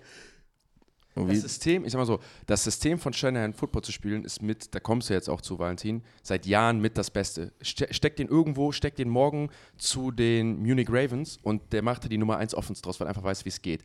Ich glaube, das System von Oder Shanahan. steck Jan Weinreich in die 49ers Offense. Ja, Guck, was ja. passiert. Keine Ahnung. Aber ja, Äh, das, das, wäre ja übrigens, der, das wäre ja schon irgendwie die Aussage von, äh, des Internets, dass man ja eigentlich einen Jan Weinreich in eine 49ers Offense stellen kann und die würden genauso Sag ich ehrlich, würde ich nehmen. Ich würde Spiel, ich würde gern spielen. Ich würde gern spielen. Ich glaube, ich könnte, aber ich würde nicht mit dem Druck zurechtkommen, auf dem Ohr die Plays so zu bekommen. Ne? Okay. Ich glaube, das wäre, ich glaube, ich glaube, ich wäre mental Du gebrochen. wärst zu diskussionsfreudig. ich habe auch, du ich Keil. ich hab auch schon viel über Kyle Shanahan so gehört und ich habe nie gehört, dass der easy mit seinen Jungs umgeht. So, sondern, ich sag mal so, Brock Purdy nach, nach dem Start zu sagen und sich ins Office zu setzen, zu sagen, hey, du weißt, ne, hast super gespielt, aber wenn ich den Brady bekomme, sitzt du nächstes Jahr auf der Bank. Ne? Und er sagt ganz trocken, ja, okay, und dann gehen die aus dem, aus dem Office raus und dann ist das einfach so. Glaube ich, ist. Ich hätte Angst. Stell dir mal vor, du spielst da zwei beschissene Drives. Ähm, ja, ich glaube, wie gesagt, das, äh, das System, das Offensystem von äh, Shanahan ist nicht flawed, aber vielleicht dieses System, was ich in einem Quarterback suche, wie ich den evaluiere, ist es vielleicht. Was vielleicht ein Andy Reid, der ja schon mal mit mehr herausragenden Quarterbacks, mit Hall of Fame Quarterbacks zusammenarbeiten durfte, vielleicht mit Leuten zusammenarbeiten durfte, die da mehr von verstanden haben, vielleicht da mehr mitnehmen konnte, halt weiß, ey, vielleicht hat ein Michael Vick Scheiße gebaut, ne? aber ich weiß, ich weiß dass, dass der Typ ist special. Ich sehe das. Ich, das und ich weiß, wie ich die Spe Specialness aus dem rausbekomme und das ist es mir wert. Oder auch bei dem Brad Favre zu sagen, ey, vielleicht ist es ja so, dass du sagst, vielleicht musst du Brad Favre mal mitbekommen haben über Jahre, der nicht mal wusste, was ein Nickel-Package ist, so als Starting Quarterback der NFL, um zu wissen, dass das trotzdem geht. Dass ein Quarterback das nicht wissen muss, um trotzdem special zu sein. Wallentiner. Ja, wir haben jetzt von, von Andy Reid gehört und ich wollte euch mal ein bisschen mitnehmen zu Kyle Shanahan. Und wir haben jetzt schon oft das, das Shanahan-System angesprochen. Wir haben ja auch schon oft von, von unseren Zuhörerinnen und Zuhörern bekommen, ey, könnt ihr das mal ein bisschen, bisschen näher bringen? Warum reden immer alle von diesem Tree? Ich habe es jetzt mal relativ kurz gemacht, einfach nur auf Kyle Shanahan bezogen, nicht mit welchen ganzen Leuten das noch äh, der Baum oder der Tree von diesem von dem Coaching-Staff dann noch Ey, übrigens darf auch ich- gelassen, ne? Ich kann dich erinnern, dass ich hier vor ein paar Wochen gesagt habe, boah, Valentin, ich glaube, ich muss gleich was twittern, so eine Fotomontage, die ich nicht, was ich nicht gemacht habe. Weißt du, was wir nächstes Jahr als an Karneval machen? Lass uns bitte als Shanahan-Tree gehen. Das ist stark. Alter, ist das stark. Das ist Boah, ist stark. das ein starkes Tree Kostüm. Das ist wirklich stark. Ja, falls So. ihr jetzt noch eine Kostüminspiration bekommen habt von uns, gerne geht geschickt. als Baum. Ähm, was ja viele nicht wissen, glaube ich, ist, dass das Shanahan-System nicht nur von Kyle ist, ne, sondern es ging ja los mit seinem Vater, Mike Shanahan. Ähm, der ist übrigens der letzte OC gewesen von den 49ers, als sie den Super Bowl gewonnen haben mit 1994. Ne? Also da auch wieder close, Closing the Circle Moment, wenn man das so nennt. Damals Steve Young MVP geworden und Mike Shanahan war der OC in dem letzten Super Bowl-Sieg der Niners 1994. Und ähm, Kyle natürlich mit von Mike Shanahan viel gelernt, hat dann unter John Gruden angefangen in Tampa Bay. Und ein Name, der auch immer in diesem Tree fällt, ist Gary Kubiak. Ne? Also Ja. den Namen könnt ihr euch auch mal, auch mal merken. Der war damals Offensive Coordinator der Broncos, als Mike Shanahan, also der Vater von Kyle, mit den Broncos den Super Bowl gewonnen hat. Und genau dieser Gary Kubiak hat damals Kyle Shanahan dann nach Houston geholt, ne? Als Receiver-Coach und da war damals der jüngste Position-Coach in der NFL schon, ne? Also für alle, die es nicht wissen, es gibt verschiedene Arten oder Rankings von Coaches in der NFL. Also du kannst auch Quality Control Coach sein, das ist dann so die unterste Riege, Assistant oder was auch immer. Sobald du eine Positionsgruppe als Coach hast, ist das quasi so der, ist das eine Promotion, also quasi wie eine Beförderung. Ne? Da hast du deine erste Positionsgruppe, für die du Verantwortung übernimmst. Und Kyle Shannon damals mit Houston ist Receiver-Coach gewesen. Muss man noch was hinzufügen? Andy Reid war kein hoher Footballspieler, zumindest nicht, äh, nicht so hoch. Kyle Shanahan war selber Division One Right Receiver bei der University of Texas. Also hat selber hoch gespielt, hat dann aber gesagt bekommen, schaffst nicht in die NFL. Das ist vielleicht wichtig zu wissen, warum man dann auch so früh wahrgenommen wird, wenn man sagt, ey, du kommst nicht so von der Bench und musst null anfangen, sondern kennst die Position auch als Spieler. Genau, und dann, äh, da ist dann so ein bisschen auch das Narrativ geboren worden, ne, was Mike Shannon damals schon angefangen hat mit Kyle Shanahan, dass alle Leute, die in diesem System spielen, unter anderem auch Quarterbacks, aber auch viele andere, halt aufgehen und Karrierejahre haben. Ne. Ist dann in Houston relativ schnell Offensive Coordinator auch geworden, hat auch Andre Johnson, äh, dem Receiver, den werden vielleicht auch einige noch was sagen, ist ein Hall of Famer auch, oder? Äh, Andre Johnson? Ist das ein Hall of Famer? Ich bin mir nicht sicher. Ich glaube schon. Äh, ich glaube, der wird nächstes Jahr mit Dirk Nowitzki okay. aufgenommen. Ah ja, perfekt. Übrigens auch nochmal sorry, ne? das hat glaube ich nicht in die Folge geschafft, aber dass wir das gebuschert haben mit Dirk Nowitzki und Hall of Fame, traurig. Zu äh, viele, äh, zu viele Titel einfach. Ich mag äh, Johnson gegen Finnegan. Ich wollte gerade ne? sagen, Deswegen, ich, als du mich gerade so angelacht hast, wusste ich direkt, worum es geht. Ich war nur nicht mehr sicher, aber Cortland Finnegan war das, ne? Genau. Ist äh, zur Auswahl dieses Jahr. Oh. Ja. Für 2024. Ja, Jan und ich hatten gerade, äh, gibt, gibt eine kleine Hauerei zwischen Andrew Johnson und äh, dem deutlich kleineren Cortland Finnegan, der sich an dem Tag gedacht hat, ich bin 2,50 groß und versuche jetzt etwas, was nicht funktioniert. Ist das der, im Endeffekt der, der, Original Fight, bevor DeAndre Hopkins das mit Hall gemacht hat, oder was? Ja, oder halt äh, sowas wie Mike Evans und Lettermore nur heavy, also wirklich so, jo. wo du sagst, wirklich richtig Fäuste Und der geflogen. gegen Josh Norman. Nee, nein, nein, nee, nein, nein, nein, nein, einfach wirklich, irre. Wirklich mit, einfach Ground, irre. mit so UFC mit Ground and Pound und sowas. Aber also, der Andre Johnson hat dem aber halt auch nachher gezeigt, dass er 30 Zentimeter größer ja. ist halt, deswegen... Ja, ist interessant, weil diese, genau dieser Andre Johnson hat damals seine besten Karrierejahre auf Receiver mit Kyle Shannon als Offensive Coordinator und zeitgleich hat er auch Matt Schaub, dem Quarterback da, den viele wahrscheinlich wow. nicht kennen, aber auch er hatte eine Karrieresaison, nämlich ist damit in den Pro Bowl bekommen und hat die Liga angeführt mit fast 300 Yards per Game im Average. Ne? Also Matt Schaub, nicht vielen Leuten ein Begriff, aber das war so der erste, den Kyle Shanahan so diese Marke vergeben hat mit, ey, ist eigentlich egal, wer Quarterback spielt, ich krieg Produktion aus dir raus. Darf ich, darf ich dazu was richtig Tolles sagen? Ja, bitte. Und das ist für mich ein Full Circle Moment. Das Jahr ist ja 2009. Mhm. 2009 habe ich angefangen, Football zu spielen. 2009 habe ich meinen Papa gefragt, Papa, wer ist denn der beste Quarterback der NFL? 2009 hat mein Papa mir gesagt, der beste Quarterback der NFL ist entweder Tom Brady oder Peyton Manning. Aber die meisten Passing Yards hatte Matt Sharp. Und habe ich gefragt, Papa, warum hat er denn so viele Passing Yards? Und er hat gesagt, System-Quarterback. und damit war Frank Weinreich, Alter, einfach der erste Mensch, der das Wort jemals gesagt hat. Alter. Geil. So. Alter. Geil, damit haben wir den Mythos des System-Quarterbacks endlich aufgeklärt. Ja, aber nein, im Endeffekt hat mein Papa, und da kann ich noch so dran erinnern, mit Matt Schaub, ist das der, der hat die meisten Yards, aber warum ist Matt Schaub so gut? Weil er sagt, weil Matt Schaub, der Coach, der, äh, der hat einen Coach, der ist richtig, richtig gut und unter dem spielt er einfach sehr gut Quarterback, weil der Coach halt einfach so gut ist. So, dann kann ich mich noch richtig genau daran erinnern. Deswegen wusste ich nämlich, Valentin und ich hatten heute telefoniert und ich hatte Valentin gesagt, so, nee, nee, mit den Worten, der Shanahan war safe bei Houston Texans Offense Coordinator und ich wusste es genau deswegen, weil ich wusste, dass Matt Schaub in dem Jahr Passing Leader war, vor allen anderen, weil mein Vater mir das damals genau gesagt hatte. Übrigens, bester College Quarterback in dem Jahr war Tim Tebow. Hat, müsste davor das Jahr die Heisman Trophy gewonnen haben. Das sind meine Core Moments im Football. Ich schwöre dir, wenn du so ein äh wenn du so die Sorry, Trans immer Nostalgie, Trans, weiß nennt man das Transkription, wenn man ja. was aufschreibt, wenn du die von diesem Podcast siehst, sind da wirklich Namen drin, wirklich wir hätten jedes einzelne Keyword. Tim Tebow. Houston Texans sind seit 2002, achso, deswegen erst, okay, weil ich wollte gerade sagen, wie Matt Schaub hat die erste Winning Season für die Houston Texans eingefahren. Hatte wirklich. 2009 war die erste Winning Season der Houston Texans. Weil sie. Na, weil die vorher Oilers. Was waren denn, weil, weil, sie, weil es sie nicht gab. Was waren die denn vorher? Weil den Tech, stimmt, gab's ja Die Houston Oilers sind die Tennessee Titans geworden, dann gab es keine Franchise, dann wurden einfach die Houston Texans gegründet. So, vielen lieben Dank. Siehst du, das war Expansion Franchise. Wäre auch jetzt dumm gewesen, wenn in einem anderen Bundesstaat äh, das Franchise oder? Gab's auch einen Expansion Draft, oder nicht? Ja, mein Vater war in dem Expansion hier auch mal in den USA und hat dann an der Tankstelle einen kostenlosen Jacksonville Jaguars Becher geschenkt bekommen, den wir bis heute noch haben, der unten bei uns steht, wo die meinten, hier, das ist das neue NFL-Team. Mein Vater, wie neues NFL-Team? Ja, wir expanden jetzt hier, Jacksonville bekommt ein NFL-Team. Hm, krass, siehst du? Ja, und dann ähm, ne, dann ist das Legendäre passiert, dann ist Kyle halt seinem Vater gefolgt nach Washington und dann ist dieser legendäre Washington Coaching Staff Teil davon, ne? Und das ist ja sowieso das Absurde, was ich, die sind ja alle, alle auf einmal gefeuert worden, ne? Also alle, die in diesem Coaching Staff waren, sind ja dann gefeuert worden aus dem Franchise. Das ist ja so absurd, wenn du mal drüber nachdenkst. Einfach allen die Reißleine gezogen und äh, ja, auch in Washington, ne? Damals haben sie hochgetradet für RG3, glaube ich auch. Der hat eine historisch gute Rookie-Saison gespielt, auch Pro Bowler gewesen, Offensive Rookie of the Year geworden. Und auch da damals ein Alfred Morris zum Beispiel, den Running Back, ne? Stimmt. Ist ein Second Team All-Pro gewesen als Running Back, hat immer über 1000 Yards gemacht. Und jetzt werden sicherlich viele zu Hause sitzen und fragen, ey, wer ist Alfred Morris? So, weißt du? Aber das ist ein Typ, der war mal Second Team All-Pro und hat Konstanz geliefert. Also das ist auch wieder so eine Sache. Kyle Shanahan, Running Backs, ne? Also es sind nicht immer nur Quarterbacks, es ist einfach das System, was super funktioniert und alle mit einbindet. Und dann, ne, in äh, Washington rausgeworfen worden. Kyle verlässt seinen Vater quasi dann auch und äh, ist dann so ein bisschen auf, auf, auf, sich alleine gestellt und geht nach Cleveland, wo er dann Offensive Coordinator wird. Ähm, 2014 war das, glaube ich. Und äh, hat dann da Brian Hoyer als Quarterback.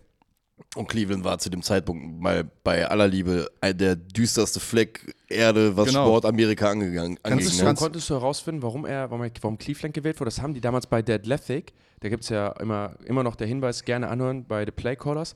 Das haben die nie krass aufgeklärt. Also ich habe da auch noch nie was zugehört, wie der zu dieser Trash-Franchise gehen konnte. Ich weiß es nicht, aber wahrscheinlich war so ein bisschen das Narrativ auch, kann ich mir jetzt vorstellen, ich habe wirklich keine Ahnung, aber ey, du warst immer nur mit deinem Vater irgendwie connected. Du hast der einzige Grund, warum so, so plötzlich ist dein Vater weg, so du bist alleine.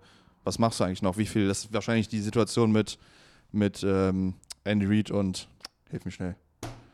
Coordinator von den Commanders, Eric Bieniemy. Ja, so, du bist zwar Offense Coordinator die ganze Zeit in der besten Offense, aber wie viel ist wirklich dein Anteil? Ja, sehr gut, so, sehr, gut sehr, gut, sehr gut. könnte ich mir vorstellen, das ist, das ist die Sache.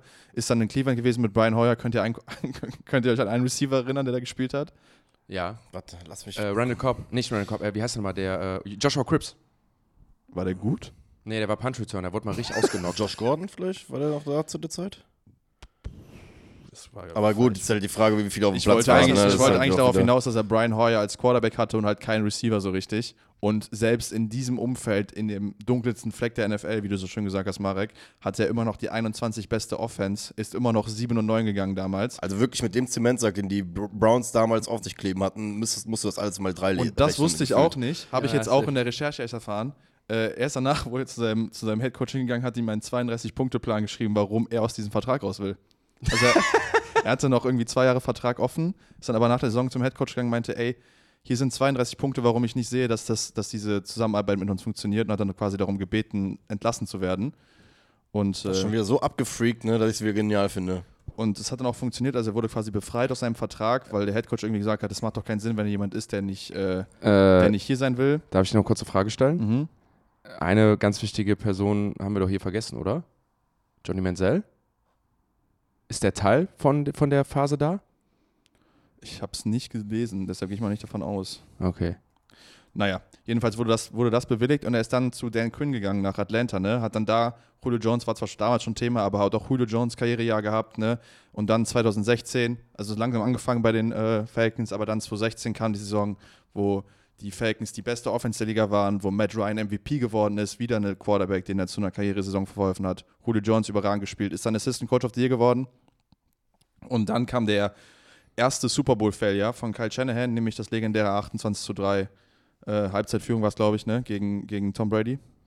War es zur Halbzeit oder war es irgendwann? Alter. Das war noch später, ne? Sorry. Ich weiß es schon gar nicht mehr. Ich habe hier gerade so den Full-Circle-Moment. Ich muss hier kurz einmal unterbrechen.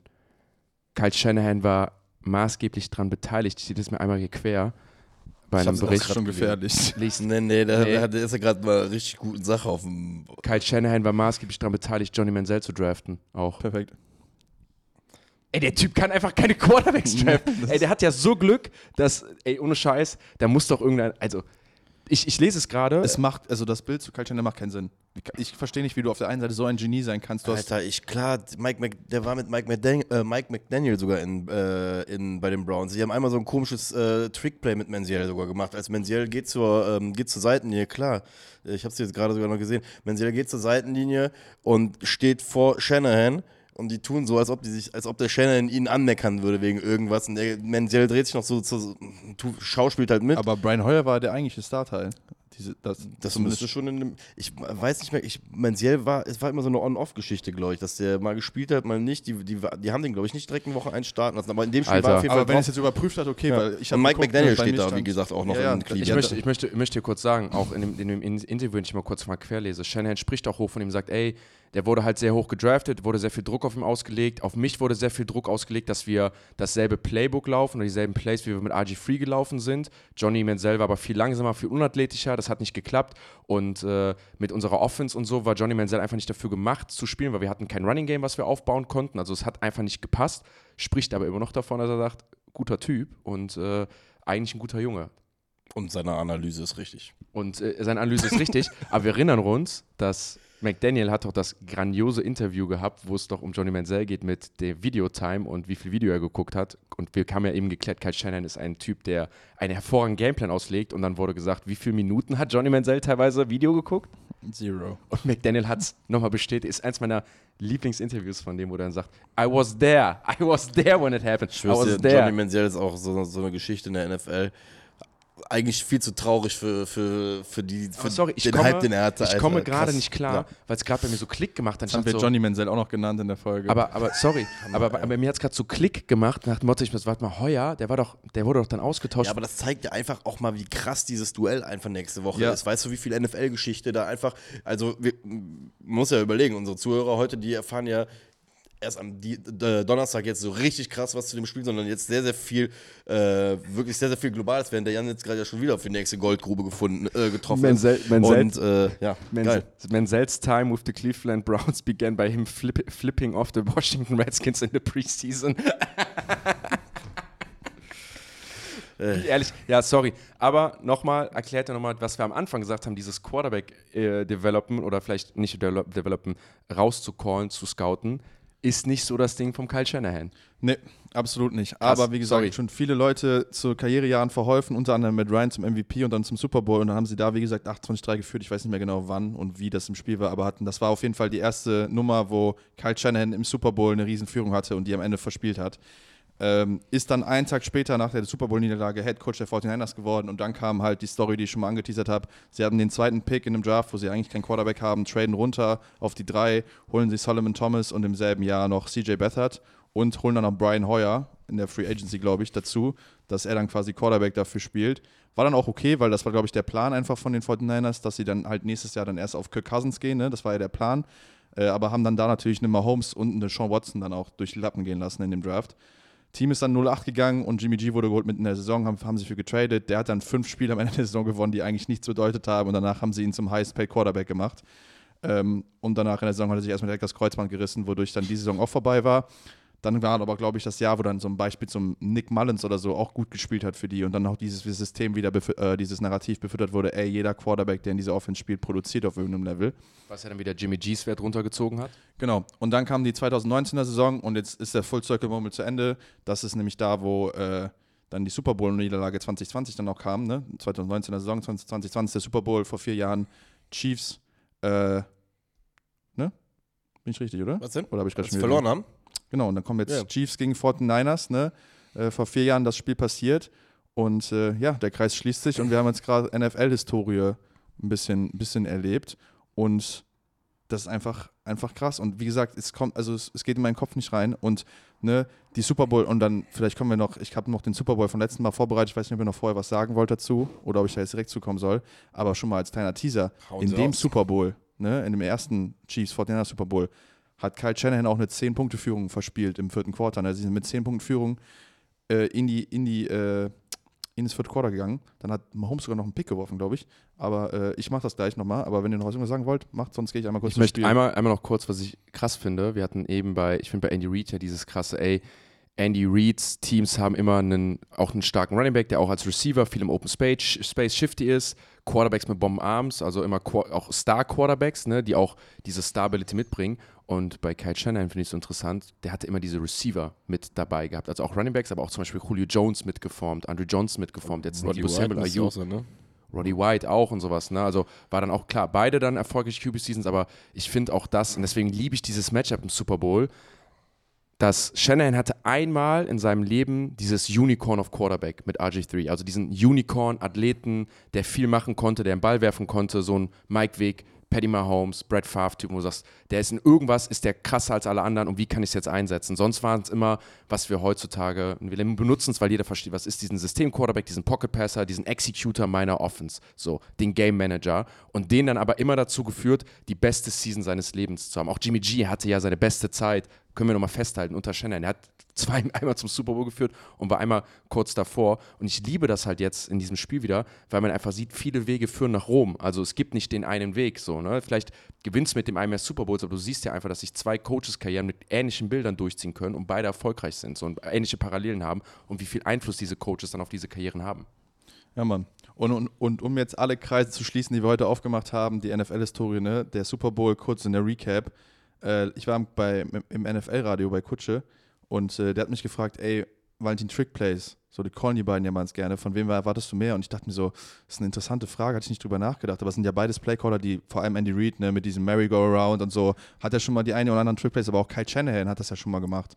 So, und ich habe mir die Highlights angeguckt. Wolltest du was sagen kurz? Ich wollte sagen, in dem Spiel, was ich mir angeguckt habe, Commanders, kommt Andy Reid spielt einen Shovel Pass, den er jetzt voll oft auf äh, Kelsey geworfen hat in dem Spiel bei den Eagles, kommt in der Wing T raus mit drei Runningbacks, wo er einen rausmotioned und spielt einen Double Reverse in dem Game. Also auch in dem Game, wo du einfach siehst, Alter, es sieht alles ein bisschen anders aus, paar mehr Running Runningbacks drauf, aber am Ende immer noch dieselbe Identität von irgendein crazy Scheiß hat Andy Reid schon immer gemacht. Ja, und ich hatte dann Kutsche gesagt, ja, ich glaube aber so was was Trickplays angeht, ist Andy Reid, glaube ich, dann doch noch eine Nummer krasser. Also der callt mehr als Kyle Shanahan. Ich gucke mir die Highlights an und ich habe schon wieder voll vergessen. Ich glaube, im ersten Drive kriegt Debo einen Reverse und tut es, als würde er werfen äh, alles zu und er geht selber. Ich weiß nicht, ob ihr euch daran erinnert. Das war ein First Down. Doch, doch, doch. Und, doch, doch, äh, da habe ich mir echt gedacht, ach krass, auch Kyle Shanahan im Super Bowl, im ersten Drive hatte der einen Trickplay gecallt. Also da schon mal Hypey Hype für nächste Woche. Ich glaube, wir sehen hier eins, wenn nicht sogar zwei Trickplays von jedem Teams. Äh, und würde mich nicht wundern, wenn es direkt am Anfang ist. Ähm, dann hat Jimmy G einen richtigen Kackpick geworfen, ne? wieder eine Nominierung dafür, also in die Pressure rein, übelste Bogenlampe direkt in die Hände, das war wirklich, wirklich Katastrophe. Und ähm, auch Andy Reid damals sehr aggressiv gewesen. Ne? Zweimal vier Viertel und eins gegangen, converted, dann macht irgendwann Kyle Juszczyk einen Touchdown. Ähm, Mahomes läuft selber rein und dann steht es 10-10 zur Halbzeit. Und was mir aufgefallen ist, Sammy Watkins hat ein richtig großes Spiel dieses, äh, in diesem Game. Ne? Damals, das war dann, glaube ich, auch die Karriere von Richard Sherman beendet im, im vorletzten Drive, wo er Stimmt, diese, wo der dann diese Go-Route ja. gewinnt. Ähm, dann wirft Mahomes irgendwann einen Pick auf Warner und dann ist nämlich die Situation, die ich gerade beschrieben habe, ne, ganz kurz, 20-10 Führung im dritten Quarter, Mahomes hat den Ball und wirft einen Pick, der prallt von Tyreek Hill ab und ist gepickt. Das heißt, 20-10 Führung im vierten Quarter, die Chiefs an den Ball und die machen noch einen Turnover und am Ende gewinnen die das Spiel trotzdem, machen noch 21 Punkte, glaube ich. Ne? Das ist wirklich krass. Dann kommt nämlich das Play, was dann so ein bisschen das Spiel entschieden hat, das bekannte Wasp-Play heißt es, glaube ich. Ne? Dritter und 15, Mahomes macht einen Dropback von 15 Yards gefühlt und findet Tyreek Hill richtig tief und äh, da wird Nick Bosa übrigens gehalten, sein Vater vom linken Tackle. Jo. Und äh, da haben sie ähm, übrigens äh, auch nochmal im 49ers Empire Podcast drüber gesprochen. Die hatten die, ich habe schon wieder den Namen vergessen, aber was hatte mir der David empfohlen? Ich habe kurz reingehört, die irgendwie eine Reporterin von CBS, die das da auch nochmal gesagt hat. Also dritter und 15, das Play ist bei den 49ers im Kopf, ne, wo der Nick, Nick Bosa so gehalten Woche wird. schon dreimal gesagt ja. Hat, der, der Boss hat ja so einen trockenen Art zu ja. reden. Er meint so, what do you think about the offensive line? They hold a lot. They hold a lot. und dann einfach nur so, ohne eine Miene zu verziehen. Du merkst, es ist kein Hate, ja. sondern so, I think they hold a lot. Mhm. Ich liebe ihn. Ja, und dann, ähm, ne, macht Kelsey noch einen Touchdown. Das ist 2,44 vor Schluss. Die, äh, die Chiefs machen einen Touchdown. Es steht 24-20. Und dann hat Jimmy G eine Game-Winning-Drive-Möglichkeit. Und dann passiert der Wurf, wo, glaube ich, immer viele nachher sagen, das war dann der Wurf, wo dann Kyle Shannon auch ausrastet, so ein bisschen an der Sideline, wo dann Emmanuel Sanders überwirft, der tief frei ist auf einem Post. Wo ich immer noch sage, selbst wenn du den perfekt wirfst, ist das, glaube ich, ein sehr, sehr low Percentage-Wurf, der reingeht, weil dann, glaube ich, doch der Safety noch ein Play hätte machen können. Aber das ist dann halt so das Ding, wo du sagst, ey, Jimmy G, du wirfst diesen unnötigen Pick äh, in der ersten Halbzeit und dann verpasst du hier diesen Wurf und das sind halt die Sachen, wo wir dann wahrscheinlich das Spiel gewonnen hätten. Wenn wir jemanden hätten, vielleicht wie Brock Purdy, wo dann halt die Diskussion noch losgeht. Und wir haben jetzt gerade die ganzen Quarterbacks gesprochen, die Andy Reid hatte, die er groß gemacht hat. Und auf der anderen Seite Kyle Shanahan, der ja irgendwie immer irgendeine Wurst am Start hat. Und ich glaube, das öffnet halt die Konversation für, ist Brock Purdy, und da haben wir schon mal drüber gesprochen, oder ihr zwei, da war ich glaube ich nicht da in der Folge, ist Brock Purdy der beste Quarterback, den Kyle Shanahan jemals hatte? Und das ist dann, glaube ich, nämlich echt die Frage, die hier sehr, sehr interessant wird. Weil ich kann mir gut vorstellen, dass es tatsächlich ist. Ja, oder macht Brock Purdy dann da vielleicht wirklich den, den Unterschied? Ich kann mich übrigens noch, wenn ich mir beide Super Bowls angucke, daran erinnern, dass im ersten Super Bowl ihm ja nachgesagt wurde, er hat zu krass versucht, die perfekten Plays weiter zu callen, weil er war weiter aggressiv. Und beim zweiten Super Bowl dann man ihm gesagt hat, er war über, über Phasen zu konservativ. Gut, er wirft den einen tiefen Pass, aber dass man gesagt hat, so, ey, du hast nicht mehr, also er hat dann versucht, konservativer zu gehen, den Ball zu protecten, die Uhr auszulaufen mit diesen zehn Punkten und gesagt, ey, das reicht so. Ne? Ich bin mal gespannt, ob er das dieses Mal besser umgesetzt hat. Aber ja, ich glaube, und das ist ja der Punkt, das meine ich ja eben, Quarterback-Evaluierung und den richtigen Guy dir zu holen, ist ein Kernstück deiner, deiner Franchise. So, du kriegst dafür alle drei Jahre die Chance, so in der Art. Also du holst den Quarterback, lässt ihn ausprobieren und nach drei oder vier Jahren sagst du, okay, war das gut, war das schlecht. Sagen wir mal, die New York Giants kriegen dann nicht mal 10 ab. Also es, man merkt ja bei den Giants zum Beispiel, wie schwierig es ist, dann davon jemanden loszulassen, weil der spielt ein gutes Jahr ja. und du bist schon mit der Pistole auf der Brust, was scheiße, was mache ich jetzt? So, ne, gab ja dann andere Teams wie die Char äh, Chargers damals, die Drew Brees hatten, einen Hall of Fame Quarterback und eine ähnliche Situation hatten, so wie die Giants auch gesagt haben, nee, wir lassen den jetzt gehen, weil er hat eine Verletzung und sich nachher denken, scheiße, also ganz, ganz wichtiger Punkt deiner Evaluierung und vielleicht halt dazu hin, ey, vielleicht hat dieser Glücksgriff mit Brock Purdy fehlt, fehlt ihn dann, fehlt ihn dann halt einfach. Aber und deine Frage kann ich dir immer noch beantworten, weil sie, weil sie irgendwie auf eine gewisse Art und Weise tragisch ist. Ich glaube, dass RG3 immer noch der Beste war, den er je hatte. Ja, also Leute haben Matt Ryan halt noch reingeworfen, ne? den muss halt auch mit reinbringen, der zu der Zeit, man, das ist ja auch so die Sache in der Bewertungsskala, wir dürfen jetzt nicht den Matt Ryan äh, aus Colts Zeiten uns ne, vor Augen führen, sondern Matty Ice, ne, sondern als noch Matty Ice Ice war. ne, also. Ey, das, wir, reden hier nicht über, wir reden hier nicht über Matt Ryan, Valentin. Wir reden über Matty Ice, okay? Und der soll auch so genannt werden. Ja, das ist, das ist ein guter Punkt. Ja, wie gesagt, also ich, ich finde halt, dass so die Art, wie Brock Purdy Quarterback spielt und das System, was Kyle Shanahan, das ist halt so eine, so eine, so eine Ehe, die halt funktioniert einfach, ne? Und ich glaube, es gibt keinen, wo, der, wo dieser Fit so super geklappt hat. Ich glaube, Kyle Shanahan ist oft ausgerutscht oder auch oft mit dem Versuch ausgerutscht, irgendwie hier noch das Extra zu kriegen. So den, den Special, den Special, Special Guy. Aber ich glaube, dass es. Ich, du musst das erstmal überleben. Also du ja. musst, du musst. Aber ich hatte, genau, aber ich hatte schon mal, vielleicht ist das auch einfach der, der, der Ausgleich von, vom Universum. Ich weiß noch, Marek, als wir die Preview hatten, wo du auf IR warst, auch als du krank warst, hatten wir ja. die NFC West. Und da habe ich gesagt, vielleicht ist einfach der, der Football-Gott, der immer für Gleichheit sorgt und sagt, ey, Kyle Shanahan, du kriegst diesen Top 3 Guy nicht. So, wenn du den Guy kriegst, haben wir ein richtiges Problem. Dann ist das Universum nicht mehr genau. ausgeglichen. Ja, Deshalb äh, setzen wir immer ein Floh ins Ohr, dass du irgendwie für Trey Lance hochtradest, für was auch immer. Und, äh das ist trotzdem Panne, wenn du dir einfach, ich habe so eine Salary-Verteilung nach, nach Positionen von beiden Super Bowl-Teams drin, einfach zu sehen, dass die einen mit einem Quarterback durch die Gegend rennen, der fast 50 das Jahr kostet und der andere nicht mal eine Million. Ja. Das ist, also aber das beschreibt es doch. Also ich meine, das, so jetzt, äh, du kannst ja mal, ich sehe es ja gerade, Marek, beschreib doch mal, wie viele Spieler die Chiefs, äh, die, die 49ers dann haben zwischen 12 und Oder über 10, alle, alle, über, 10, Spiele, über 10, Millionen, über 10 Millionen, die nicht Quarterbacks sind, ne? Ja. So. Und ja, lest doch mal vor, wie viele ja, also sind. Wir haben 1, 2, 3, 4, 5, 6, 7, 8, 9, 10 Spieler, die über 10 Millionen verdienen, die kein Quarterback sind. Und die Chiefs haben davon 1, 2, 3, 4, 5, 6. Und einer davon ist MVS. Ey.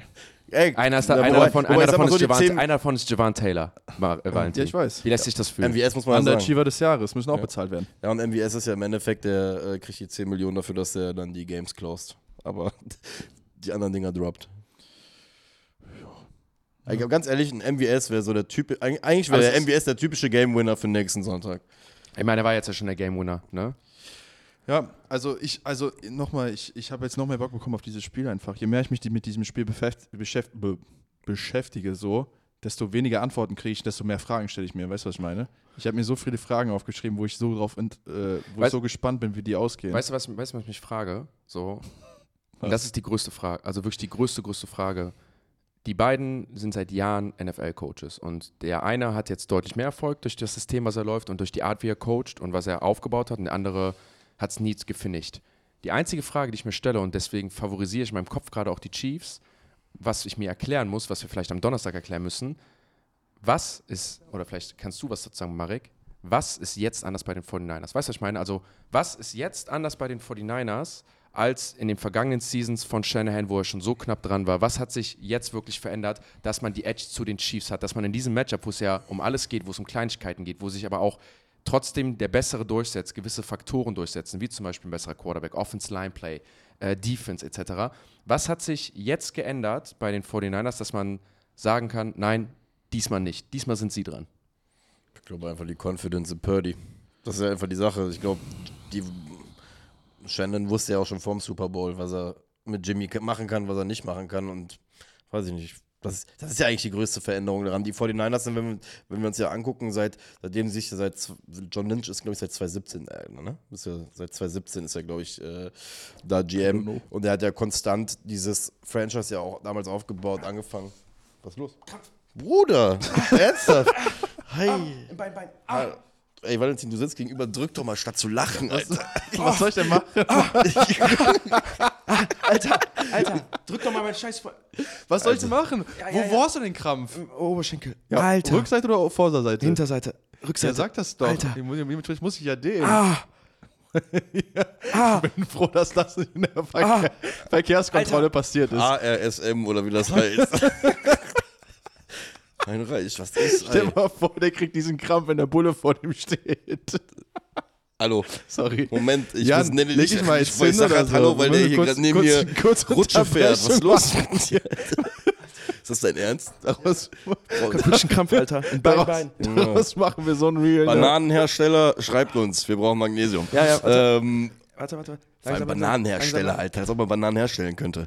Ähm, Alter. Ja, wir wissen es, du. Jetzt wird brauchst du. Hast du alles? Boah. Äh, mein Gott. Ähm, so viel Alter. Stress. Wo kam das denn her? Das fragen sich gerade ganz viele Menschen in Deutschland, der Schweiz und in Österreich. Boah. Alter. Ey, ich, Ich hab weiß ich nicht, ob mal jemals Sport Mensch- gemacht die letzten beiden Tage. Ich weiß nicht, ob jemals ein Mensch live in einem Podcast einen Krampf bekommen hat. Wenn nicht, dann sind wir die Ersten. Ich finde es gut. Ich freue freu mich jetzt richtig mal mein Gesicht dabei zu sehen. Finde ich das so witzig gerade. Letztens brennt es auf der Straße, jetzt ein Krampf. Mein Gott. Habt ihr noch was? Vielleicht. Wo sind wir stehen geblieben? Ähm, Quarterback. Ach so, Also du wolltest wissen, was sich geändert hat. Ja, mach mal. Wie die Erzähl 49ers mal. die Gaps geschlossen haben. Ich glaube, also du hast einen Quarterback jetzt, der ein Play extenden kann. Auf jeden Fall. Und das ist, glaube ich, eine, eine richtig wichtige Sache. Und ich glaube, wenn du dir das Super Bowl-Roster anguckst von, von den Chiefs letztes Mal, ne, da waren Mahomes auch noch im Rookie-Contract. Und äh, die hatten auch ein besseres Team um ihn rum. Ne? Die hatten Tyreek Hill, einen Travis Casey, der noch jünger war. Äh, also ich glaube, dass die Chiefs vom Roster her vielleicht einen Tick schwächer geworden sind, wobei sie jetzt eine Defense haben, die deutlich besser ist als damals. Aber gleichzeitig auch sind die 49ers besser geworden. Und ich glaube, das ist nämlich so eine Frage gewesen, die wir vielleicht, vielleicht, ich weiß nicht, ob du noch was verhasst, Marek, sonst würde ich das vielleicht damit auch dann vielleicht beenden. Wie ich groß, bedanke mich gerade bei dir, weil ich glaube, du hast äh, das ausgesprochen, was ich eben nicht geschafft habe, um genau, wie groß, Purdy auf den Punkt zu ja, bringen. wie groß ist der Psychologiefaktor in diesem Spiel? Ne? Weil du hast einen Shanahan und einen Purdy, denen ja immer wieder vorgeworfen wird, ey, sie choken immer in den, äh, oder Purdy nicht, aber einem Shanahan zum Beispiel, die choken immer in den Super Bowls, gerade ein Shanahan, ne? Also der Mann jetzt in zwei Super Bowls gewesen, zweimal gechoked, obwohl er die Führung hatte, ne? Purdy ist ja sowieso, die, der hat, diesen, wenn wir mal ehrlich sind, in den Playoffs bisher nicht seinen besten Football gespielt, ne? Also hat, der hat deutlich konstanter, deutlich besser gespielt in der Regular Season. Was die aber jetzt haben, ist zum ersten Mal, dass sie zweimal ein Spiel hatten, wo sie zurückgekommen sind. Ne? Das hatten sie ja sonst nie, das war immer das Narrativ. Ich weiß nicht, was das für ein Faktor ist. So, das sind jetzt zum ersten Mal ein Shanahan und Purdy, ein 49ers-Team, wo die wissen, ey, selbst wenn wir zurückliegen, kommen wir zurück. Ne? Also es ist nicht mehr die Sache wie, scheiße, wir führen, wie kriegen wir es über die Zeit, sondern wir haben sogar die Fähigkeit, auch zurückzukommen. Auf der anderen Seite hast du natürlich Chiefs, die wissen einfach, wie es geht. Du hast einen Patrick Mahomes, der ist eiskalt, du hast einen Travis Casey, der ist eiskalt, du hast einen Andy Reid, der mittlerweile seine Super Bowls gewonnen hat und die wissen einfach, wie es geht. Also du hast auf der einen Seite wirklich Jungs, die alles beweisen müssen und auf der anderen Seite hast du Chiefs, die eigentlich schon alles gewonnen haben, die aber beweisen müssen, dass sie trotz, oder dass Patrick Mahomes, die werden ja auch den Chip in der Schulter haben, so von wegen, ey, ihr habt uns so gehatet dieses ganze Jahr. Hier gibt es einen Typ bei Focus Football im roten Pulli, der hat uns so gehatet das ganze Jahr. wir, wir gewinnen jetzt diesen Super Bowl. Ich habe auch, du? das ist wahrscheinlich der Hasspulli. Ich habe, ich habe, das ist mein letzter Take zu dem Spiel. Weißt du, warum ich so viel Bock auf dieses Game habe? So und warum ich, was auch in diesem Raum, was ist, was in diesem Raum herrschen wird, was auch eine Diskussion sein wird bei den 49ers, bei den Chiefs. Die San Francisco 49ers können nächste Woche oder diese Woche zwei Super Bowls gewinnen. Den von diesen und den vom letzten Jahr.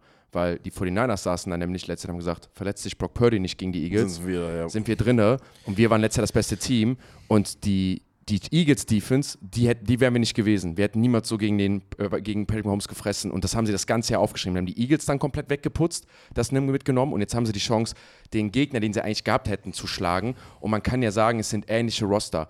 Und ich würde mal behaupten, dass es definitiv den einen oder anderen da gibt, der sagt, ey, das ist der Super Bowl, den wir letztes Jahr hätten schon haben können, haben müssen, hätte Brock Purdy sich nicht verletzt. Man könnte auch argument, man könnte argumentieren, dass es auch so gekommen wäre. Man kann niemandem was wegnehmen, aber ich habe das Gefühl, die 49ers können für sich selber zwei Super Bowls an diesem Tag gewinnen. Den vom letzten und den Punkt, von ja. diesem Jahr. Funny. Und wer hat vor vier Jahren äh, bei San Francisco gespielt, der dieses Jahr bei den Chiefs spielt? Richie James. Wow, random. Was denn? Richie James war Kickoff-Returner bei den 49ers vor vier Jahren. Jetzt äh, läuft er als Slot. Wide Receiver Nummer One, meinst du? war, der ist aktuell Slot-Rakete für Kadarius Live IG TV. Der ist Also- im Roster, ne? Habt Ist er? gesehen? Aber das zeigt auch wieder, Andy Reid vergibt. Äh, Schon wieder, und, schon wieder und hat einer. kein Instagram vielleicht. Jetzt ohne Scheiß. Jetzt ohne Scheiß. Ich weiß, nicht, einfach einen Cheeseburger mitgebracht. ich weiß, ich weiß echt nicht, was, ich weiß echt nicht, was heute beim Live-Podcasting meine größere Revelation war, wie beschissen Kyle Shanahan mit Quarterbacks teilweise, was er für beschissene Quarterbacks hatte, oder dass Andy Reid einfach jedem eine zweite Chance gibt. Ich weiß nicht, was ich mir heute Außer. Kareem Hunt. Alter. Der nicht. Vielleicht, weil es Ohne Scheiß, ich liebe, diesen, ich liebe diesen Podcast, weil man kann, egal welche Sache du sagst, entweder wirft einer was rein, was das bestätigt, oder einer wirft eine Sache rein, die sagt, nee, ist nicht so, und du denkst immer so, Alter, stimmt, scheiße. Ja so, weil es immer irgendeinen Fact gibt, den hier einer weiß. Aber krass, guck mal, guck mal, Ah, 49ers. Kyle- Kareem Hunt Running Back. Ja. Aber guck mal, vor, Weiß, vielleicht, vielleicht will er, da sagst du da, Ja, da value der nicht. So, äh, hier, guter Punkt auch von dir.